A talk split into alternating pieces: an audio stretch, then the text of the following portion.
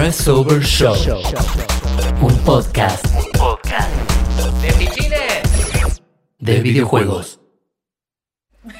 Ahí está, me agarraron tomando, me agarraron tomando, ¿cómo están? Eh, bueno, estamos en un nuevo programa de Pressover Show.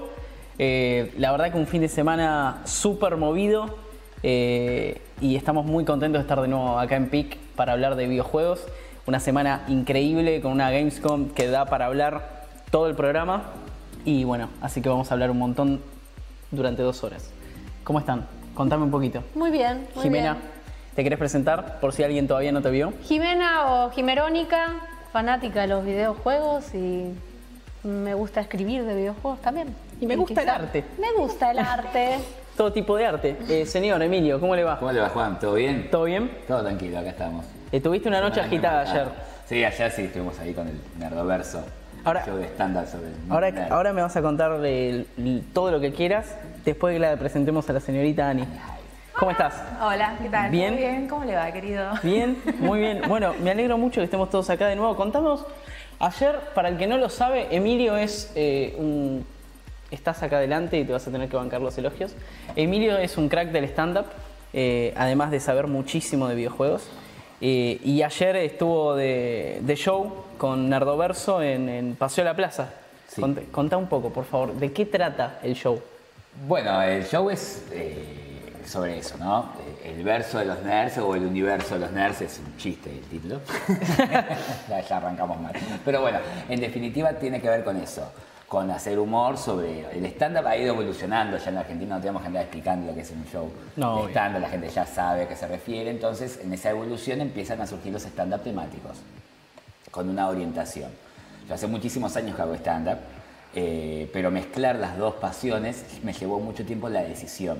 Siempre prejuzgo que la gente no sabe nada, entonces, viste, hasta que lo vi a Fernando Sangiao hablando de Call of Duty en Netflix y este, Claro. que al fin y al cabo que piensa que la gente no conoce a Call of Duty cuando vende 10 millones de copias, que no logra ni el disco más grande de los Rolling Stones, eh, la verdad es que hay que, hay que asumir que, que la gente ya entiende. Entonces, bueno, sin contar eso, los superhéroes o cuál es la película más vista del año en la Argentina, creo que es Avengers Endgame. Sí, en el mundo. En el mundo. Mm, en el mundo. Ahí estás de fondo, mirá. Ahí estamos en sí, provincia emergente en el año 2016. Ahí estaba, bueno, ahí tengo una. Mira los cabellos locos de alta observación. Ahí estamos hablando también de, de lo que tiene que ver con las nuevas formas de los videojuegos y, y muchísima gente juega y está más eh, crecida, la gente que hoy puede tener, no sé, eh, 25 a 40 y pico de años, ya tuvo una consola de chico, entonces la gente entiende y justo jugado- sumado esto a Javier Paredes, que es un cosplayer bastante famoso dentro del mundo del fandom, ¿no? Es el Wolverine argentino, eh, que Es es, igual. un experto en cómics, porque yo sé un montón de cómics, o sea, yo sé, yo me, me reconozco como una persona que sabe más que la media. No sé si sé más que, que, que Mary, que, que entra luego, me parece que no, que ya está en otro nivel, pero yo sé más que la media. Es tuyo. Ah, era- para mí? ¿Era para mí? sabe Javier es, es sorprendente. Entonces el tipo, sumado a su experiencia de parecerse a Hugh Jackman, que no es su héroe preferido, no, a él le gusta linterna verde, pero se parece a Hugh Jackman. Entonces vive de eso, hijo de y, y arma, y arma el monólogo, sale con las garras, pone Wolverine, ja, ja, ja, se parece a Wolverine, hasta que te pone cara de Wolverine, ¿viste? Es el tipo de Wolverine, de verdad. Estamos con Simon Booth también, que es un fanático de las historietas, de- del coleccionismo de, de figuras, que es muñequitos, pero no le digas muñequitos porque somos gente grande que estamos coleccionando figuras. Este, No digas jueguitos muñequitos. tampoco, No digas ¿cuál es el jueguitos. criterio? A mí jueguito, la palabra jueguitos, yo la defiendo. Lo que no defiendo es la palabra fichín. Fichín bueno, no. no. Es otro tema igual. Ahora arrancamos con eso. Este, y la verdad es que estamos haciendo esta decisión de, de tomar eh, humor sobre este tipo de cuestiones. Y ya lo venimos haciendo. Lo que pasa es que debutamos el primer día que lo fuimos a hacer, fuimos y debutamos en el Real Madrid. Hicimos la Comic Con de una. Claro. Eh, con- eh, Pergolini, 400 personas, ¿viste? ¿Cómo fue eso? Y tú- Bárbaro, no me podían bajar. Tenía Miranda atrás que tocaban después porque era a gran escala. Tremendo. Tocaba, tocaba Miranda y me habían dicho 12 minutos, el minuto 12 y yo venía con Sí, la sí, claro, plena. claro. Hice 16. Por eso 16 la Comic Con nos bajó el pulgar y nunca más se hizo el stand-up en la Comic Con. Porque se, pa- No, cuatro porque se minutos. pasaron. ¿Se puede decir que Sí, culpa tuya? No, no sé si es culpa mía, porque nosotros estábamos también en una, en una posición de, de- de- de servicio, fuimos gratis. Esa es la realidad. La Igual intentó interesante dar- que un evento que es tan impuntual y tan desorganizado acá en Argentina te baje un Por show cuatro por minutos cuatro no cambia minutos. nada, te lo digo minutos, yo, no ¿no? cambia nada de verdad. o sea, No, olvídate. Es cierto, eh, bueno, más allá de esa cuestión, nosotros después sí lo fuimos haciendo en ferias, como eh, en Shigoku, por ejemplo, eh, diferentes ferias más chicas también, y después empezamos a, a hacer nosotros. Y estuvimos el año pasado en la Crack Bang Boom, que es una Comic Con de cómics. Esa, esa Esa es sí. la verdadera Esa sí. gran Comic Con de este país. Sí, Coincido. y unas de 100% de Sudamérica también es, es de, es de verdad para la gente que entiende de dibujo, de, historieta, no es solo superhéroes Marvel y DC. Eh, y bueno, hemos tenido bastante apoyo a ellos. De este año vamos de nuevo, lo vamos a estar haciendo en octubre en Rosario. Bien. Así que todos los sábados a partir del 7 de septiembre les esperamos, la gente de Pressover, todos van a tener que estar ahí. Vamos a ir, vamos a ir. Ten- eh, tenemos que uno de los sábados tenemos que ir todos. Sí, todos total, juntos. Porque total. este sábado avisaste sobre la hora, Sí. este sábado, eh, y ya estábamos medio No, complicados. yo todos. ya fui igual, ya lo Yo fui a ver, sí. pero yo quiero repetir porque me morí de la risa. Pero se llamaba distinto. El año Claro, era de Guajajá y aparte pasaron muchas cosas en estos últimos dos años que no podemos dejar afuera. Todo lo que ocurrió con Game of Thrones, la serie Cobra Kai, cuestiones que tienen que ver con Avengers Endgame que no estaba, no había salido para cuando, cuando hicimos el show el año pasado. Se van incorporando nuevos videojuegos. Más allá que hablamos que este año todavía no está tan salvado, el año pasado, por ejemplo, no podíamos no hacer mención a, a, a Cara, a Papá Kratos, al Dad of War. Bueno, espectacular. El que entonces, el que tenga ganas de verlo, Emilio, hablando más que acá, eh, y, pero de forma graciosa y, y genial, eh, te puede ver entonces los sábados. Los sábados en la sala Casals del Paseo de la Plaza a partir del 7 de septiembre a las 12 de la noche. Así que Perfecto. el domingo que viene vamos a estar haciendo también un nuevo, un nuevo recordatorio para la gente. Obvio. Y vamos a ver si te damos alguna, algún tipo de, de promoción extra para los veedores de Pressover News. de Bien, Twitch, bien, para la gente del Twitch. Vamos, carajo. Bueno, a ver, eh, este, esta semana fue la Gamescom. En general, todos los programas que tuvimos hasta el momento tuvimos una pregunta del día y esta vez... dij- Ah, acá este, los boludos que vez. están en el control me dicen, la pregunta del día es qué le pasó al pelo de Juan. Eh, Nada, ya se cortó, se cortó, se cortó mal. Qué fea la actitud. No, no se cortó Ah, mal. pero- Yo estoy Igual, contento. Qué fácil que es decir esas cosas cuando, Cuando la no gente de producción no está frente a cámara. ¿no? Exactamente. Por De- algo será. Es muy fácil hacerse boludo. No, yo, yo estoy muy feliz con mi peluquera que le amo de, de- de- de la peluquería esta que no puedo nombrar porque sería un chivo y Ah, no, ok. bueno. Así que nada, estoy, estoy muy feliz. Eh, ya me voy a teñir de rubio y ahí me van a poder gastar muchísimo más todavía. Más allá de eso, él ¿Sos hace... rubio vos ya? No, bueno, no, yo soy... Rubión. Va, va, va- Nada, me van a gastar... Esto es rubio ceniza. Ah, muy bien. No es rubio, muy rubio. bien. Está bien. Se me cagan de risa acá. Esto es rubio ceniza, pero bueno, no importa. Eh, más allá de eso, eh, de, de los tonos de rubio, eh, esta, esta semana fue la Gamescom. Sí. Eh, siempre nosotros ponemos una pregunta del día y esta vez dijimos, no sé si da para preguntas, sino da para hablar de lo mejor de la Gamescom. ¿Qué fue lo mejor de Gamescom para vos? O hablemos sobre lo mejor de la Gamescom. Eh, calculo que los que están del otro lado mirándonos, que le gustan los videojuegos como a nosotros, van a saber decir qué fue lo que más le gustó de la Gamescom a, a ellos. La Gamescom, para el que no sabe, es la E3 europea básicamente, pero nada, una escala un poquito más abajo, si no Emilio se va a enojar. Bueno, No, claramente está enmascarado. Eso lo sabe. obvio. eso eso lo sabe, claramente.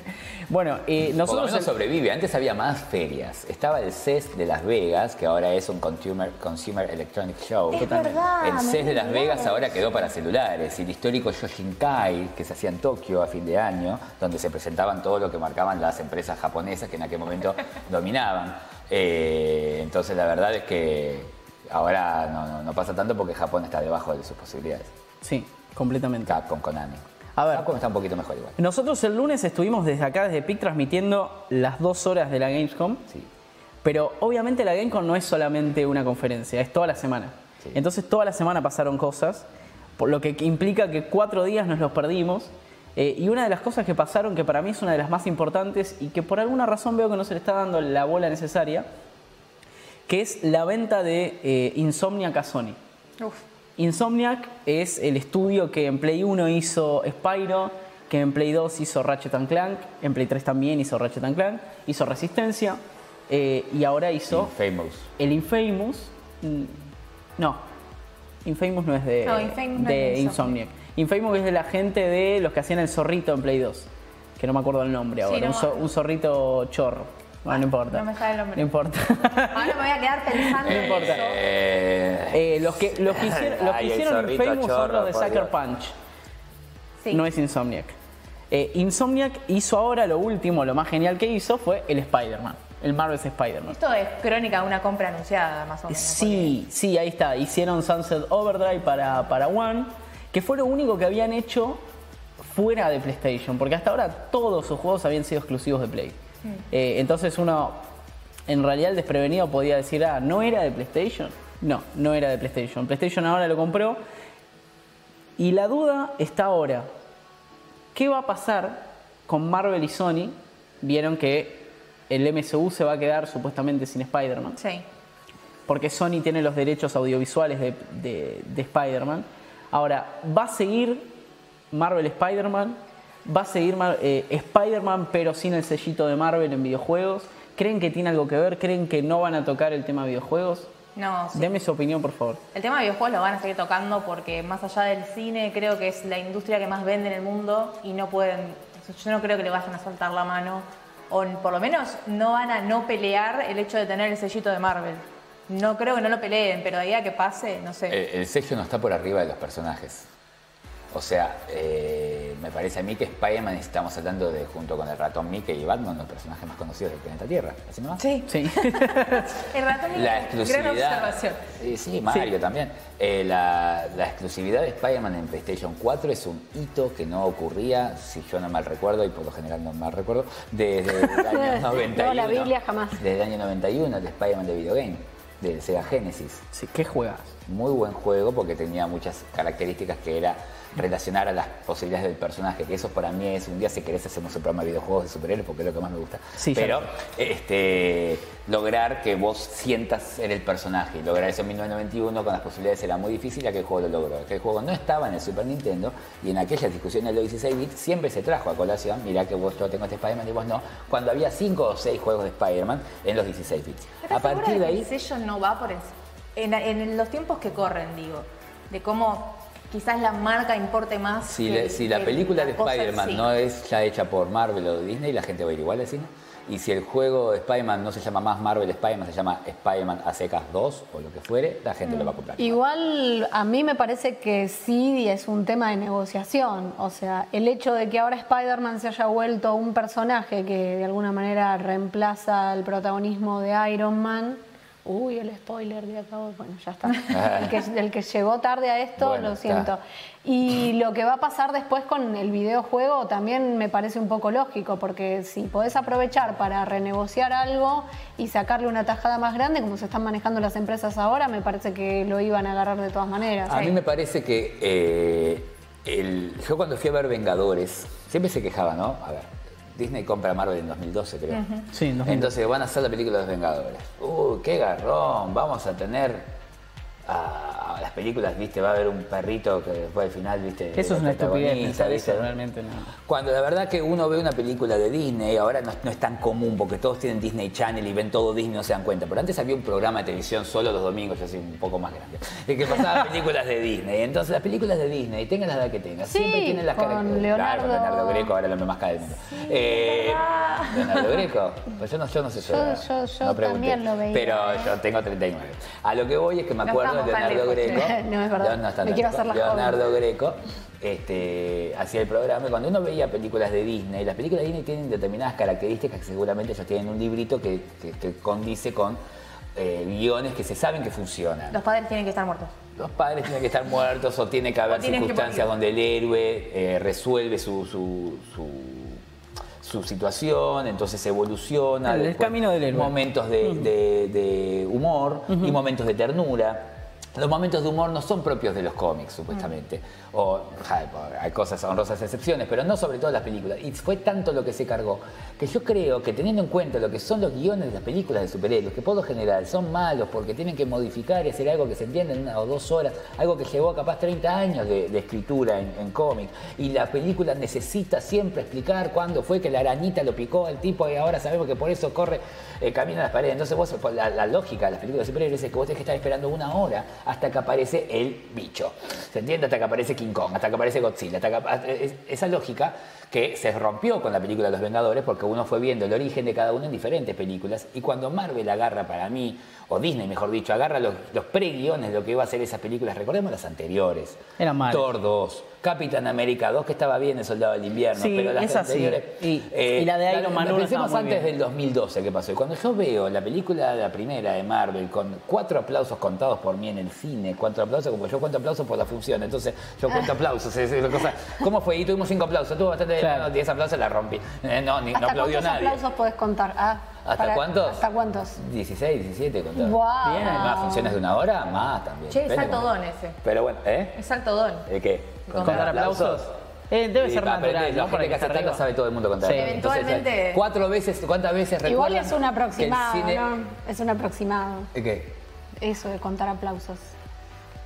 Lo haces más o menos. sí, ah, no ya me parecía, sí, tipo, acá sí hubo 35 aplausos y hubo uno que no. Bueno, Aparte uno está haciendo el show y venís con todo el monólogo atrás. Acá ya hay Pero gente diciendo lo que más le gustó de Gamescom, que ahora lo vamos a bueno, Ahí lo repasar. vamos a ir hablando, pero para Sí. que porque quería cerrar esto. Sí, sí, por que favor. La Marvel, cuando saca la película esa de estos famosos cuatro aplausos, que son chistes memorables, como cuando Hulk le pega a Loki, cuando Hulk le pega a Thor, o, o- o cuando le dicen, hey, no hables así de mi hermano, y dice, sí, pero acaba de matar toda media ciudad, bueno, era adoptado.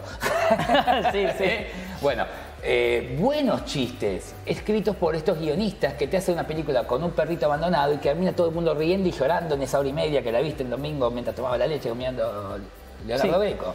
Entonces, esa gente agarró, agarró el, la- el dominio de los... Ahora, ¿qué pasa? Se fueron un poquitito de rosca. Arrancamos Thor 3 y no le puede cosa porque le quiere hablar y ya te pasaste de rosca. Y ya Hulk, la gente está esperando que coma de la heladera. Entonces, el otro día vi a la, a la hija de Stan Lee quejándose y festejando la compra de Spider-Man por parte de Sony para sacarle de todo esto que deriva en Marvel Super Hero Squad, que ya existía antes de la compra, pero eh, la, la política también de mezclar a, al Capitán América con el Pato Donald, ¿viste? Sí. Entonces, eso para mí que le puede estar bajando el bien y las últimas películas también.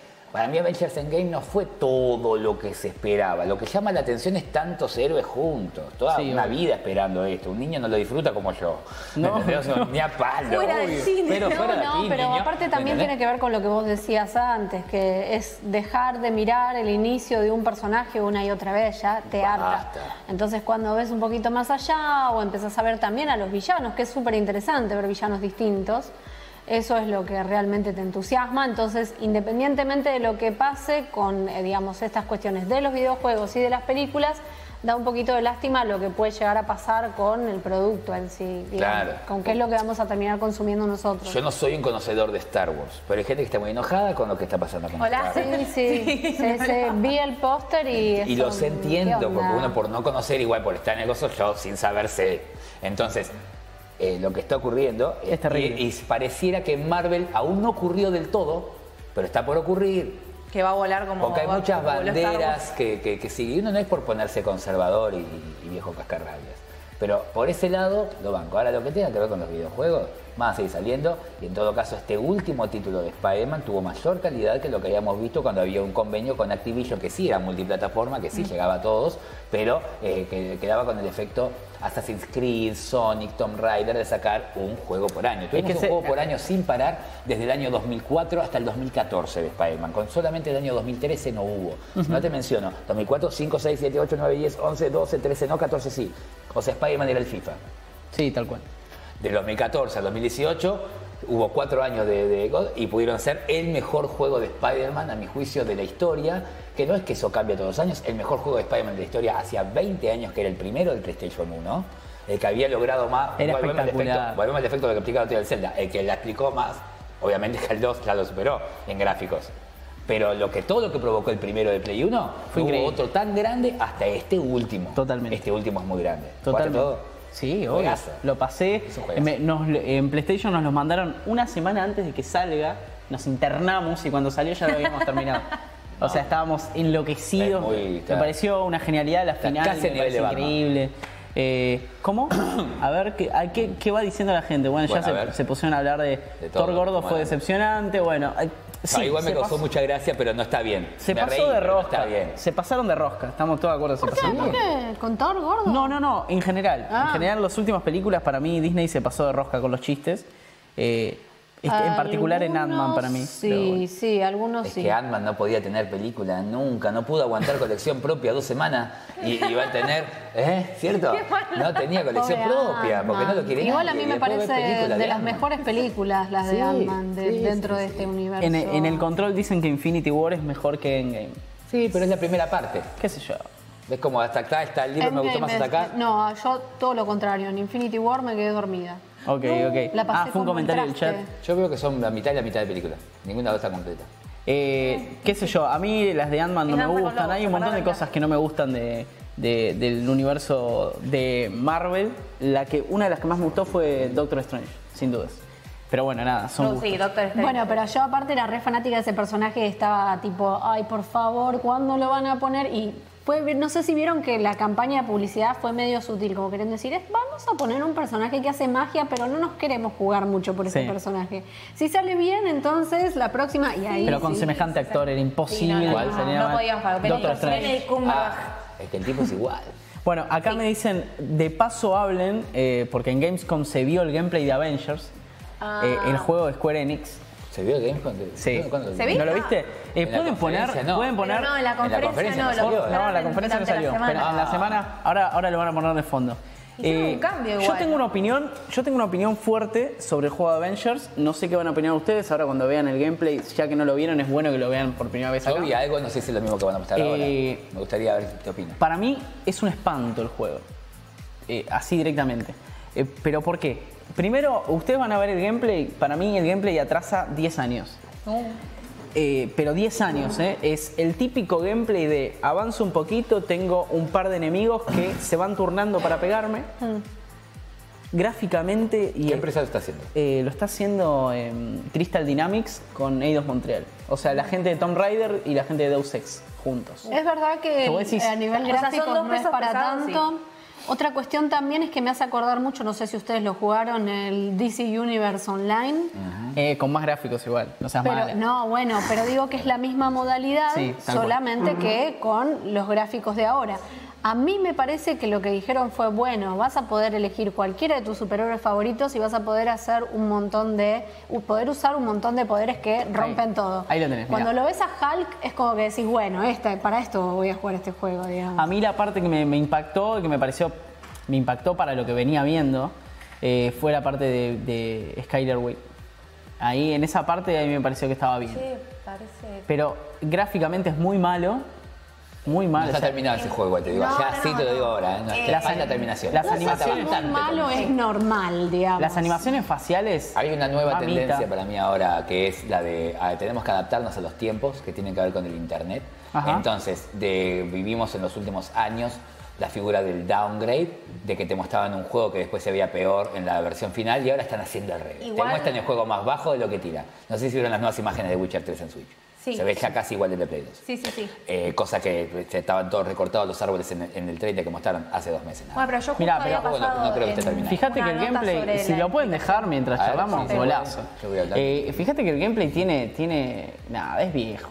Es un Sí. gameplay viejo. A ver, la El, tema, el tema de los downgrades viene, eh, viene siendo como una carga y un problema en la generación desde que se anunció el Watch Dogs para Play Buah, eso 4, fue terrible. que fue una, una gran carta que jugaron, que en realidad hay toda una historia Ahora, medio extraña sí. detrás de eso, que es que el juego ni siquiera estaba en un desarrollo formal y mandaron a, por favor necesitamos un tráiler para esta E3 porque va a salir la Play 4 y la Xbox One, necesitamos el tráiler. Y lo un mandaron así y se veía hermoso y después te pones a jugar el juego y es como, está bien, no tenía nada que ver con el video. Ay, nada yo digo que ver. cuando hacen eso, porque Pero hacen esa bueno. trampa fea de ponerte videos que no tienen nada que Porque ver con ellos el juego. saben que el Play 4 no tira. Sí. Esa es la realidad. ¿Cuál es el eslogan Bueno, del ves, mira, PlayStation fíjate 4? eso. ¿Cuánto fue mucho tiempo? Es hacer poderes para prender todo fuego. Es como para decir, Greatness bueno, volví awaits. a trabajar. Bueno, estoy ahora- ahora vas a ver cuando sale enojado, volando ay, Iron Man. todo. Bueno, ese gráfico es PlayStation 3. total. Sí, es Play 3, es Play es 3 Play esto. Ahora vas a ver cuando sale, cuando sale volando Iron Man, vos decís, dale, no puede ser más duro, esto es un espanto.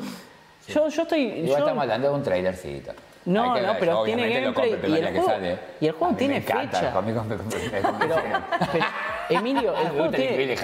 Sí, pero Emilio, el juego tiene fecha. El juego sale el 15 de mayo. ¿Del 2020? Sí. Ah, está mejorando, olvídate. Pero yo, para mí, ese teniendo... rojo- ese rojo tan. Sí, no. Tan valiente la película de Lesbo T60. Pudi- Tenien- teniendo el Spider-Man, teniendo los Batman, no puedes sacar esto. A mí, yo no, no lo puedo entender. Capaz, o sea, la gente se queja mucho. Bueno, ahí está. Para mí, eh. este Ah, juego. Listo, lo compré. Para mí, este juego. Ahora, cuando veas los poderes que tira, te vas a dar cuenta Uy, que es es el mejor enorme, loco. personaje. Sabés que lo compro de cajón, olvídate. Sí, ya está, me convencieron. ¿Ves? Muy No te bien. digo, El o sombrero nuevo. ¿Te das cuenta? Me encanta, listo, ya está, Básicamente, este juego va a estar hecho para revolear tipos No. con Es Hulk. que- pero Mirá, bueno. o sea, es eso. lo pero está en un muy bien. momento te Lo que pasa es que lo que, mira, yo lo que agarra me voy a un tanque ofender. y lo sí, revolea contra otro tanque. es o que sea. eso ya se viene viendo desde el año Eso es 2005. lo que todos quieren hacer. Claro. revolear Por eso, tanques. es para Es que eso la se puede de hacer hace mucho tiempo en juegos de hype. El tema es que no lleven para atrás. O sea, estamos viendo juegos que son post-Batman, post-Spider-Man y no tienen que estar menos de eso. Ahora, pretender que un juego de muchos superhéroes tenga el mismo desarrollo y calidad que un videojuego de un solo superhéroe es una fantasía. El mejor juego de muchos superhéroes de la historia, ¿sabes cuál es? No. El Lego Marvel. Bueno. el primer Lego Marvel. Ay, me cagaste, es no pensé en Lego. Sí, sí, sí, sí, juego de superhéroes. Está por arriba de World of the Gems del Super Nintendo, Marvel Ultimate Alliance 1 y Marvel Ultimate Alliance 2. Esto yo defiendo a capa y espada lo que digo porque conozco los juegos de memoria. ¿Cuál era el que se Eh, veía de Marvel? Que la vista era como periférica y tenía la, modali- la, eh, la modalidad de juego era como Heroclix. ¿No era Alliance? ¿Era la Alliance? ¿El Marvel Alliance? Eh, el Ultimate Alliance Yo creo es que sí. El diablo. Claro. Bueno, ese Algo es el Marvel. Ultimate Alliance que acaba de salir el 3 para, para, Para la Switch. Switch. Yo terminé el 1 y el 2. Son lindos juegos, sí, en la línea del X-Men Legends. Son juegos de Activision, o sea, juegos de empresas que están eh, queriendo hacer dinero. Pero está, está bien. Eh, de ahí es que le digan que es Action RPG, a mí me causa gracia, ¿no? Por lo que tiene de RPG de componentes. Y vos no tenés mucha lección de dónde vas a ir. El 2 está bien porque está basado en la Civil War, pero para mí está menos que el 1. Y ahora salió el 3 para la Switch, que no he tenido oportunidad de comprarlo porque vale como 5 mil pesos. 6 mil, ah, 7 mil ahora, pero bueno, no importa. Ay, ay. A lo que voy. Acá hay gente que dice que, que no lo convenció. Agu- Agustín Serafín dice, a mí directamente no me convenció el juego. Eh, No, no, no. A ver, Acá- no. acá alguien te es Para, dice- es, para, fa- es para fans. que no podés jugar eso, que no podés jugar para los Legos, que es para nenes. Sí. Snakeu. Ah. No, no, te- no, te- Pero, no a tenés ver, alma, hermano. No, No, más allá de alma. Te estoy o diciendo sea, que ¿qué ese es juego no lo jugó. ¿Qué es de- Considerar juegos Sí. para nenes. Lo jugué con mi hija, claro está. A lo que voy es que el juego tiene un trabajo de laburo, pero a te pensás que yo no entiendo de videojuegos para saber que el juego tiene trabajo o no tiene trabajo. Estamos hablando de un juego que puede llegar a durar 200 horas. Tiran Que tiene el 200 Fortnite también personajes para parece para nenes. Tipo, Acá Germán, acá Germán te Mucho más pregunta que los últimos si hay algún juego de Capitán América para DS. Yo creo que no. Yo creo que la- el Capitán América eh, de- del año 2011, que es... Sí, eh, el de la película. Sí, me parece que puede haber tenido versión 2000, 2000 de- para Nintendo DS. ¿Vos Eh? Yo lo, lo jugué bastante en Wii y era el mismo de PlayStation 3. En PlayStation 3 tiraba más duro, igual en ambos casos un juego 5 puntos. Sí, El olvidate. de Thor estaba un poquitito mejor. de Wolverine también. Lo que pasa que en esa época en la DS los hacían 2D los juegos porque el DS no podía ser un juego 3D como lo que hacían. la- Pudiendo, pero no les convenía más fácil mandarlo a 2D porque si no, mucho trabajo. Yo tengo que confesar que a mí los videojuegos de superhéroes nunca me gustaron. El único que jugué fue el, el Batman, el Arkham Asylum. Y bueno, eso es- Y sí, bueno, Tremendo. obvio. No me gusta la comida, pero comí caviar. es rico el caviar. Ayer cumplió 11 años el Asylum. ¿Ayer fue? Ayer. Éramos No, muy 10. jóvenes. ¿Qué? 10 años. 11. 10. Y después Ah, este 2009, que- tenés sí, razón. Perdón. Tenés razón. Eso yo ya no te- 10 años. Además, si te lo dice Emilio, Sí, no, yo no lo voy a decir. para mí era, era Bueno, septiembre igual, pero bueno, puede ser que sea así. Bueno, agosto. ese y el, este que digo yo que es la modalidad de juego es muy eh, la onda del juego de mesa de Heroclix. Pero nunca. Por eso es como que todo el tema este de Marvel con Sony, con Spider-Man. Pero Batman, juego. Batman logra una cosa que no había logrado en ningún videojuego de Es superhéroes. que visualmente me parece es- increíble y lo he visto. Para mí Batman Arkham y- City es el segundo mejor juego de la generación HD. O sea, esto incluye todo lo que salió en el Xbox 360. Lo sé que ustedes saben Mass Effect, está Witcher 2, todo, lo analizamos. Todo lo que salió en el PlayStation 3 también. Porque los tres mejores juegos, a mi juicio, de esa generación son multiplataforma. También se pueden jugar en PC. Que son Skyrim, Batman Arkham City y Bioshock. Eh, o Bioshock. No, está, no estás poniendo Mass Effect porque no lo jugaste. Puede y ser. te la tomo, te la tomo. Sí, sí, no, no le, no le vamos a Porque decir si nada. no, por eso. ¿sabes qué? No, tipo. Eh, sí, sí. Puede entrar en top 5 igual. Yo creo que Mass Effect 2 en 2010, eh, el 1 no ganó el año en su momento. No, no, 1 el uno perdió contra el Bioshock. 1 es un Sí, juego ¿Sí? pesado. El uno- Bioshock era 2007 también. denso. Igual Sí, el sí. ganador del 2007 no es ni Bioshock, ni Mass Effect, ni Uncharted, ni siquiera el God of War Ni 2. Assassin's Creed. ¿Qué va a decir? ¿Qué va a decir? El Mario Galaxy, señores. Sí, el Mario totalmente. Galaxy 1. El Mario Galaxy 1 es más juego que todo eso que le ¿Por mencioné, incluido el Bioshock. Para, ¿y el Dragon Age de qué año es? El primero es 2010. 2009. 2009. Sí. Ahí está. 2009 pierden todos contra Uncharted 2, incluido Batman Arkham Asylum, que yo pensé que era mi pollo para ganar, pero no se puede. Igual el porque Dragon Uncharted Age 2 está, está Bueno, no, pero pasa que Cuando entendí Uncharted 2 Uncharted, fue, ah, sí, fue, pelota. te- fue y es tremendo Yo quería juego. que gane Batman, pero no, mi hijo, Bueno. no se puede. A ver, yéndote de los. A ver qué, qué va diciendo la gente. Adventure of Batman y Robin, versión de Sega, es el mejor Batman. No, pero está Cabeza a cabeza con Arkham Asylum. No, usted quería mucho su, a su loco. triciclo y usted lo está comparando cuando se compró una moto. Y dice, no, pero yo era tan feliz cuando me compré mi triciclo que cuando me compré la moto. Y yo, no, mi hijo, va a ser una moto ahora. Juegazo, no hay comparación. Es un muy buen juego, el Adventure of Batman y Robin. Sí. La versión de Sega por una cuestión de colores. Es cierto también que es un Shinobi. Sí, Es cierto también que soy Shinobi. Aquellos que han tenido la oportunidad de jugar el Adventures of Batman y Robin para el Super Nintendo, vieron un juego de plataformas, acción y estrategia, ¿sí? que tenía más que ver con las posibilidades de Batman, que no es Mega Man Batman. Entonces está muy lindo para eh, jugar de a dos, por lo que representa alquilarlo y disfrutarlo, y ese es el recuerdo que debe tener este muchacho. Sí, obvio. Pero la realidad es que eh, ni siquiera sé si pelea como mejor juego de Batman en 16 bits. Acá dice, se olvidan del Injustice. Yo quiero decir algo de Injustice. Ya es un juego de pelea mano a mano. Injustice es un juego de pelea que, de, de la gente de Mortal Kombat, pero la historia de Injustice Está muy bien. Sí. es impresionante. Sí, Superman. y si leen el cómic, el cómic es una locura. Lo que pasa es que es otro género que para mí no, no contabiliza. no, no, Porque si no, uno dice, ¿cuál es el juego que más puntos dio de superhéroes? Pues yo, en los puntajes, ¿no? El juego de más puntajes de superhéroes fue muchísimos años el Spider-Man de la PlayStation 1, como estamos hablando recién, con 86 ¿Te puntos. ¿está bien? Sin embargo, eh, los de Marvel, Marvel vs. Capcom, Marvel Super Heroes, en realidad dan 90 puntos.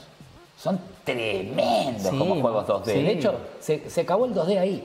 Eso, Capcom vs SNK 2001 y se acabó el 2D. Desde ahí estamos en la misma. Hace 20 años de esto. Eh, y para mí no contabilizan porque son juegos de pelea. Entonces no, no, no es cierto que la pequeña Lulu le pueda hacer la pelea. Sí, igual el Uncharted, el tal cual. viejo, es duro. Era duro. Sí, sí. Hablando para de juegos duros de Marvel, no sé si se acuerdan, yo ya me estoy yendo a la miércoles, pero el de Sega, que era inganable. ¿Cuál? Que podías jugar con eh, Wolverine, eh, Gambito. ¿No se acuerdan? Ese es ¿cuál era el ese? mejor juego capaz de superhéroes de 16 bits. El segundo del Sega Pero era Genesis. dificilísimo. X-Men 2 Clone Wars. Muy bueno, que tiene la característica de empezar con un personaje que ellos te eligen en una pantalla de nieve. Nocturno podías usar también. Teléfono, Nightcrawler. teléfono para George Lucas. Eh, Sí, acá, acá están hablando del Spider-Man de Play 1, que sí, lo amamos todos. Un gran juego, Eh, ¿no? le yo me acuerdo, yo me 20 acuerdo años. cuando la primera vez que yo me tiré del edificio y dije, pará, puedo tirarla de telaraña y pasó así y se col- y se pegó al muro, dije, no. O sea, yo casi me o sea, fue increíble. El impacto del Spider-Man de PlayStation 1 hay que entender que era una de las pocas veces que hacía 5 años que no teníamos juego de Spider-Man. En los 16 bits hubo de aquel primero del Sega, 91, 92, 93, Qué 94, difícil que era todo el juego seguido. Y después corta el 95, 96 y no tenés hasta el 2000. ¿Qué quiere decir con esto? Que ya teníamos Resident Evil 1, 2, 3, Metal Gear, teníamos Ocarina of Time, teníamos prácticamente la salida Majoras Más, teníamos GoldenEye, teníamos todo y no había Spider-Man. Hay muy pocos juegos de superhéroes en toda la generación de PlayStation 1 y 64 por una cuestión de programación también. Si vos contabilizás, creo que son 11 juegos de superhéroes en Family y tenés eh, 25 más o menos en Mega Drive y debes tener 8 9 en PlayStation 1. O sea, se bajó para volver a tener 30 en el PlayStation 2. So- ¿Sos consciente que es insano los, da- los datos que tenés en la Más o menos, son precisos. Es- este- increíble, este hombre no puede tener esos datos. en la cabeza de, los videojuegos. Yo estaba- Tenemos que hacer un programa especial que sea tipo de preguntas y respuestas. Sí, ¿Te ganás sí. algo si eh, en alguna respondes algo que Emilio no sepa? Ahí está, bueno, pero eh, claro, le van a preguntar algo de Mass Effect y lo van a cagar. Pero estaría Ahí buenísimo, está. tipo, el- la sección del programa en el que vos estés tipo Feliz Domingo, así. Y se gana una entrada para Nerdoverse. Claro. Ahí está, esa es buena, estés Es así buena, Más paso. que dar Es más, cuentan. nosotros vamos a hacer las preguntas sin decirle nada a Emilio, pero le decimos a Emilio que una de Mass Effect va a haber y de esa manera logramos que Emilio juegue Mass Effect. Sí. Yo voy Cierra a intentarlo, yo no soy Está negador. muy bien. Quiero conseguirme que me presten la, la trilogía para PlayStation 3, para no tener Yo te presto la Play 3 con la trilogía Yo digital. tengo la máquina. Ah, la no. tengo digital. No, pero yo consigo el fisiquito. consigo. Ah, listo. Perfecto. pero si no lo la cuenta. Bueno, a ver, eh, pasando de superhéroes, porque nos estamos comiendo el programa con los No, superhéroes. me gustó eso igual. Dicen que los 16 bits la mitad de los juegos son malos. Bueno, no sé si la mitad. Yo creo que en realidad. A ver, no, no, vamos a ver. A ver Todo tuvo Soldanes su dice. encanto. En No, algún no, momento fue lo único Sí, que sí, teníamos. no, pero tiene razón. El máximo este de No X-Men saben 2, lo que es. ¿cuántos puntos da el X-Men 2 de Clone Wars, que es el mejor? De 75, da. Pierde contra cualquier juego del Pato Donald. Obvio. Como que Pero, Emilio pero- tiene un tema con el pato Donald. ¿Qué pasa con el pato el Donald? Quackshot es un juegazo, pero tremendo, muy arriba de cualquier juego de superhéroes 16 bits de verdad. Y el Maui Malar también, no lo digo como despectivo. Digo que requería más trabajo, se le ponía mayor inversión, lo que pueda Sí. contratar Disney, que era siempre tienen plata, Obvio. a Virgin, que era un enorme estudio de la época, superior a lo que podían hacer los estudios de que para, para la Marvel. La Marvel estaba pasando a- de, de Comics Group a Entertainment Group. Ni En los siquiera 90 era estaba muy mal Marvel. Estaba, es cuando suben el, el anime, Sí. sube tanto que por eso muere Superman, por eso le, le rompen la columna a Batman y todas esas cosas que Tal cual. hay que pasar. Bueno, a ver, eh, para mí otro de los momentos de, de Gamescom fue cuando pasaron el tráiler del nuevo juego de Dragon Ball. Ustedes dirán, ok, Dragon Ball todos los años tiene un juego, es verdad. Eh, sí, está podrida Dragon Ball. Está, mucha gente está podrida de Dragon Ball, yo soy fan de Dragon Ball y estoy muy feliz con que CyberConnect 2 esté haciendo un juego de... ¿No Bandai? de- Mm, sí, Bandai es el publisher. Ah, pero lo está desarrollando la gente que hizo los juegos de Naruto. Se ve lindo, Ah. ¿eh? Y los juegos de Naruto- de los Están buenos los juegos de Sí, los juegos de Naruto son que increíbles. Está bueno. A mí no me gusta Naruto, no me interesa casi nada del anime en general. Sí, Eh, pero llegás a ver y quedas adentro, me parece. ¿eh? Dicen que es buenísimo. sí, Yo no lo vi. Dicen que es genial. buenísimo. Eh, pero yo, Ahí está. mirá, mirá lo, mirá lo que es. A ver, primero, va a ser un RPG de mundo abierto y que va a arrancar con, bueno, como siempre, con, con la saga de los Saiyajin y supuestamente va a llegar hasta la de Cell. Eh, vas a ir manejando. bien que se ve. Sí, vas a manejar a los personajes, ves en mundo abierto. Eh, ah, se vuelven locos ustedes con esto. mirá lo que sé. Mirá. mirá lo que Lo sé bueno también que ¿Para qué máquina es esto? ¿PlayStation 4? Sí. A la gente que es mala jugando juegos de lucha como yo, por ejemplo, yo no te puedo agarrar ningún juego de No, lucha. pero el Budokai Creo que después del King of Fighters 98, no sí, o sea, lo juego y todo eso es bien. hardcore. Pero, a ver, eh, soy, soy manca de madera. No, bueno, pero esto- Entonces, claro. esto es como que me dice, bueno, ¿te gusta Dragon Ball? Me encanta Dragon Ball. Bueno, vas a poder jugar algo que no sea de pelea, con lo cual no la vas a manquear todo el tiempo. Igual ya hubo el Xenoverse, ¿no era un poquito abierto también? Dragon Ball Xenoverse. No, no, el Xenoverse era, no, era otra cosa. Te creas tu personaje y, y podías estar eh, como en una especie de, de sala. Yo te digo Eh, una cosa, lo que pasa es que es una fuente económica inagotable. Yo el juego más vendido en la historia de mi local fue Dragon Ball Z Budokai Tenkaichi 3. Es que es. Todos los días. Yo no sé, que lo que haces, lo metes en la boca, ¿qué haces con eso? Compraba el lunes, el martes, y no me da, Budokai Y Tenkaichi pero 3, mira, igual el Fighters, el Fighters es una pinturita. El Fighter es increíble. Es hermoso, es increíble. las animaciones que tiene. Uh, mirá, estamos doble. Mortal. Ahí está. Eh, Me ve no. demasiado cerca. Pero no solo, no solo a nivel jugable pinta muy bien el juego, sino que viste que se está utilizando en este último tiempo que los juegos de, basados en un anime o en especial en Dragon Ball le agreguen un personaje exclusivo del juego. En Xenoverse pasó. ¿Qué pasó? eh, en Xenoverse había un personaje que era como la que manejaba el tiempo. La, la otra androide, ¿no? Era una chica. Una chica. Ah, en, en el Fighters era una, una androide nueva, que creo que era androide 21 o algo así. Que era la que tenía el pelo blanco con los Sí, ojos rojos y exacto. negros. Y acá van a sumar un sexto integrante de, los de las Fuerzas Especiales Ginyu, que es una chica. Ok. Eh, y va a estar supuestamente en una, en una misión secundaria grosa del juego y vas a conocer ahí una sexta integrante de, de Ginyu que nosotros pusimos una fotito ahí en, en Pressover porque todavía no había nada eh, así como en mucha calidad, era como una foto sacada de una de las revistas japonesas, viste que te tiran la, la exclusiva antes. Y nada, tiene mucha pinta para mí Dragon Ball. No sé ustedes qué, qué opinan Sí, eh, yo de un RPG de así. jugarlo. ¿Cuándo sale? Sale, eh, todavía no tiene fecha, pero es para los primeros meses de 2020. Bueno, ¿Qué decirte? Seguramente febrero, marzo. es poco para fin de Tengo, año. no tengo tanto en fila para jugar lo que viene, los meses que vienen, que la verdad que esto queda como muy abajo. Sí, Igual hay que ver qué pasa cuando haya que comprar ese juego en Steam, ¿no? 10 lucas. obvio. Ahí, fue, A ver, ahí yo- empalmó, ahí te empalmó. Yo te soy sincero, yo... eh, Te tiró el centro, tiene cabeza. Uno de mis amigos, eh, Seba Santos, es muy fan de Dragon Ball y desde hace años veníamos soñando con un RPG de Dragon Ball, pero de Dragon Ball, de la primera época. Eso sí, Existe eso te igual. Sí, el de DS. ¿Existe? No, antes, muchachos. Pero de Dragon Ball, Dragon Ball. Muchachas. ¿Cuál? Muchachos. Eh, sí, son mayoría. Eh, El de Play 1, el RPG. decís. Family y Super Nintendo son, son RPGs. No, sí, sí, pero a ver, yo digo algo que son re adaptado, viejos y son A la japoneses. generación adaptado nue- a la esta generación época, nueva, adaptado a esta época, que te Ah, manejes con la el- el voladora. Visual Boy Advance, el Game Boy Advance. Ese estaba bárbaro. ¿Cómo se llama? Legacy of Goku. Acá Sí, dice el algo de así. cartas de SNES. Combate con cartas.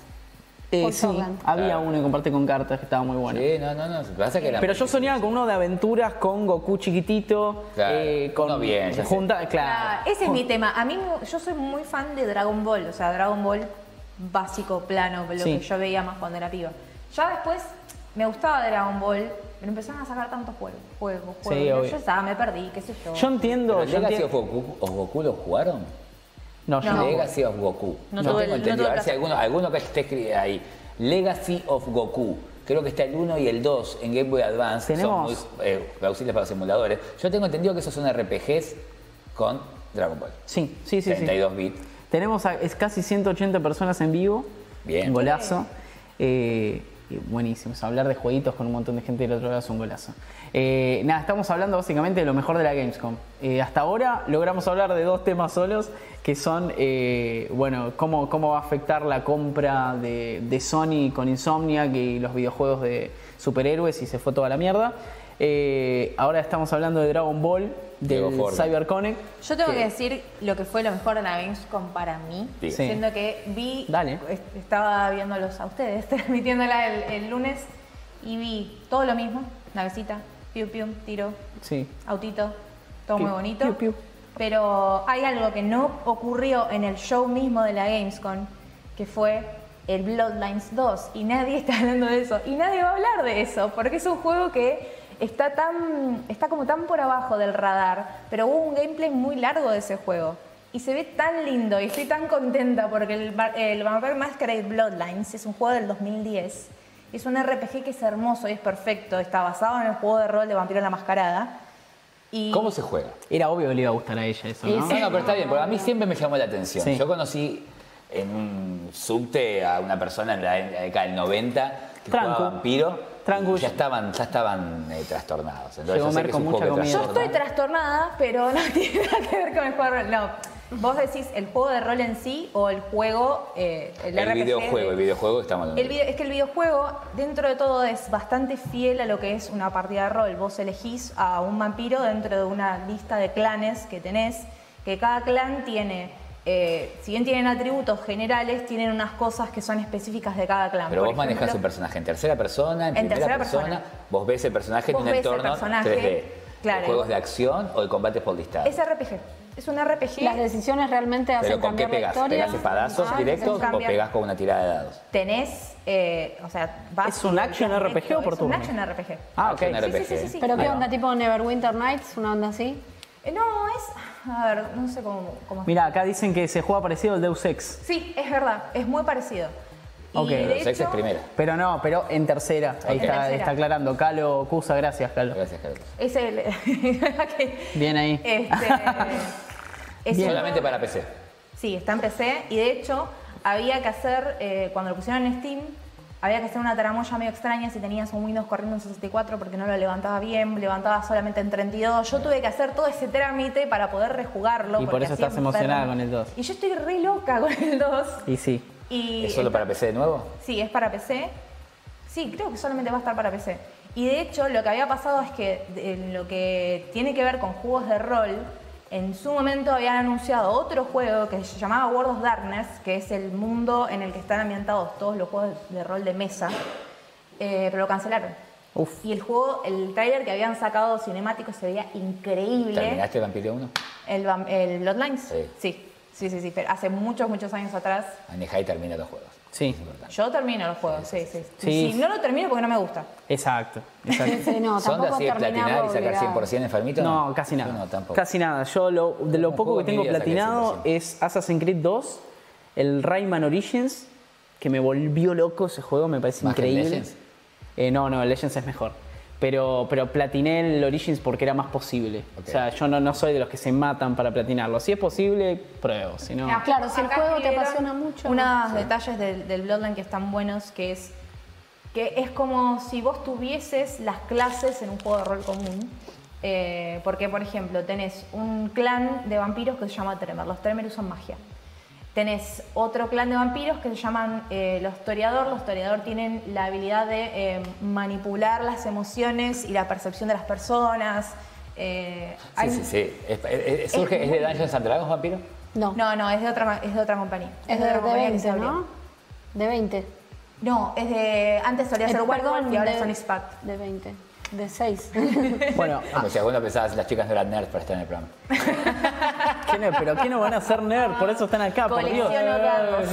Bueno, a ver, para mí otro de los, de los gameplays que me voló la cabeza de, de Gamescom, y hay un montón de gente que yo veo que no habla, es Street Fighter Rage 4. Me gustó, me gustó. ¿Lo vieron? Sí, sí, ¿Vieron sí. el me gameplay? Yo eso no lo vi. Es si la producción puede poner el gameplay de Street Fighter Rage 4. Igual ya, ya veníamos viendo cosas, no es que fue. Sí, pero, pero acá se vio, se- me parece que se vio mucho mejor. eh, es un gameplay mucho más largo. Y, Me gusta el personaje nuevo. Sí, y los combos, loco, los, los combos están bárbaros. Sí, sí. Eh, que, que hayan revivido un juego que es muy difícil tocar un juego así. Digo, es, es muy difícil meterte en un juego que, que tiene tanta historia como el Street Fighter Rage, que de los mejores beat'em up que hay, junto a Cadillac y Dinosaurios o el de las Tortugas Ninjas. Eh, mirá, este es el nuevo personaje, una chica. Mirá cómo se ve. Primer- primero, ya de por sí lo hicieron en estilo dibujito. Es muy bueno cómic. que puedas saltar entre personajes. Es muy lindo. Está bien porque hoy se permite, ¿no es cierto? A Street of Rage le pasó lo mismo que a todos esos juegos que vos mencionaste. Sí. Todo lo que tiene que ver con el género beat'em up, que el mayor dominio es la primera mitad de la década del 90, con Ajá. todos estos títulos que son las Tortugas Ninja, Los Simpsons, X-Men de arcade, que Ajá. algunos recuerdan de arcade Vendetta, obviamente la saga Final Fight, que derivan de lo que pasó en la segunda mitad de la década del 80 con Double Dragon y Golden Axe, si se quiere. Todos esos géneros de títulos tienen que ver con una etapa de programación bidimensional, que cuando se pasó a la tridimensionalidad, vos no podías lograr la misma cantidad de movimiento en pantalla porque no te daban los polígonos de las máquinas. Entonces, cuando sale Fighting Force, llamado el Final Fight del PlayStation 1, vos salías con el tipo a pelear y te venía un tipo a pelear, porque si hacía dos tipos a pelear, el PlayStation revienta. Entonces no se podía. Entonces, todo ese género, más allá de alguna excepción, como el juego de los Cuatro Fantásticos, empezó a decaer. Es más, se empezó a pensar, en aquella época, te lo cuento, que eras tonto si jugabas beat'em up.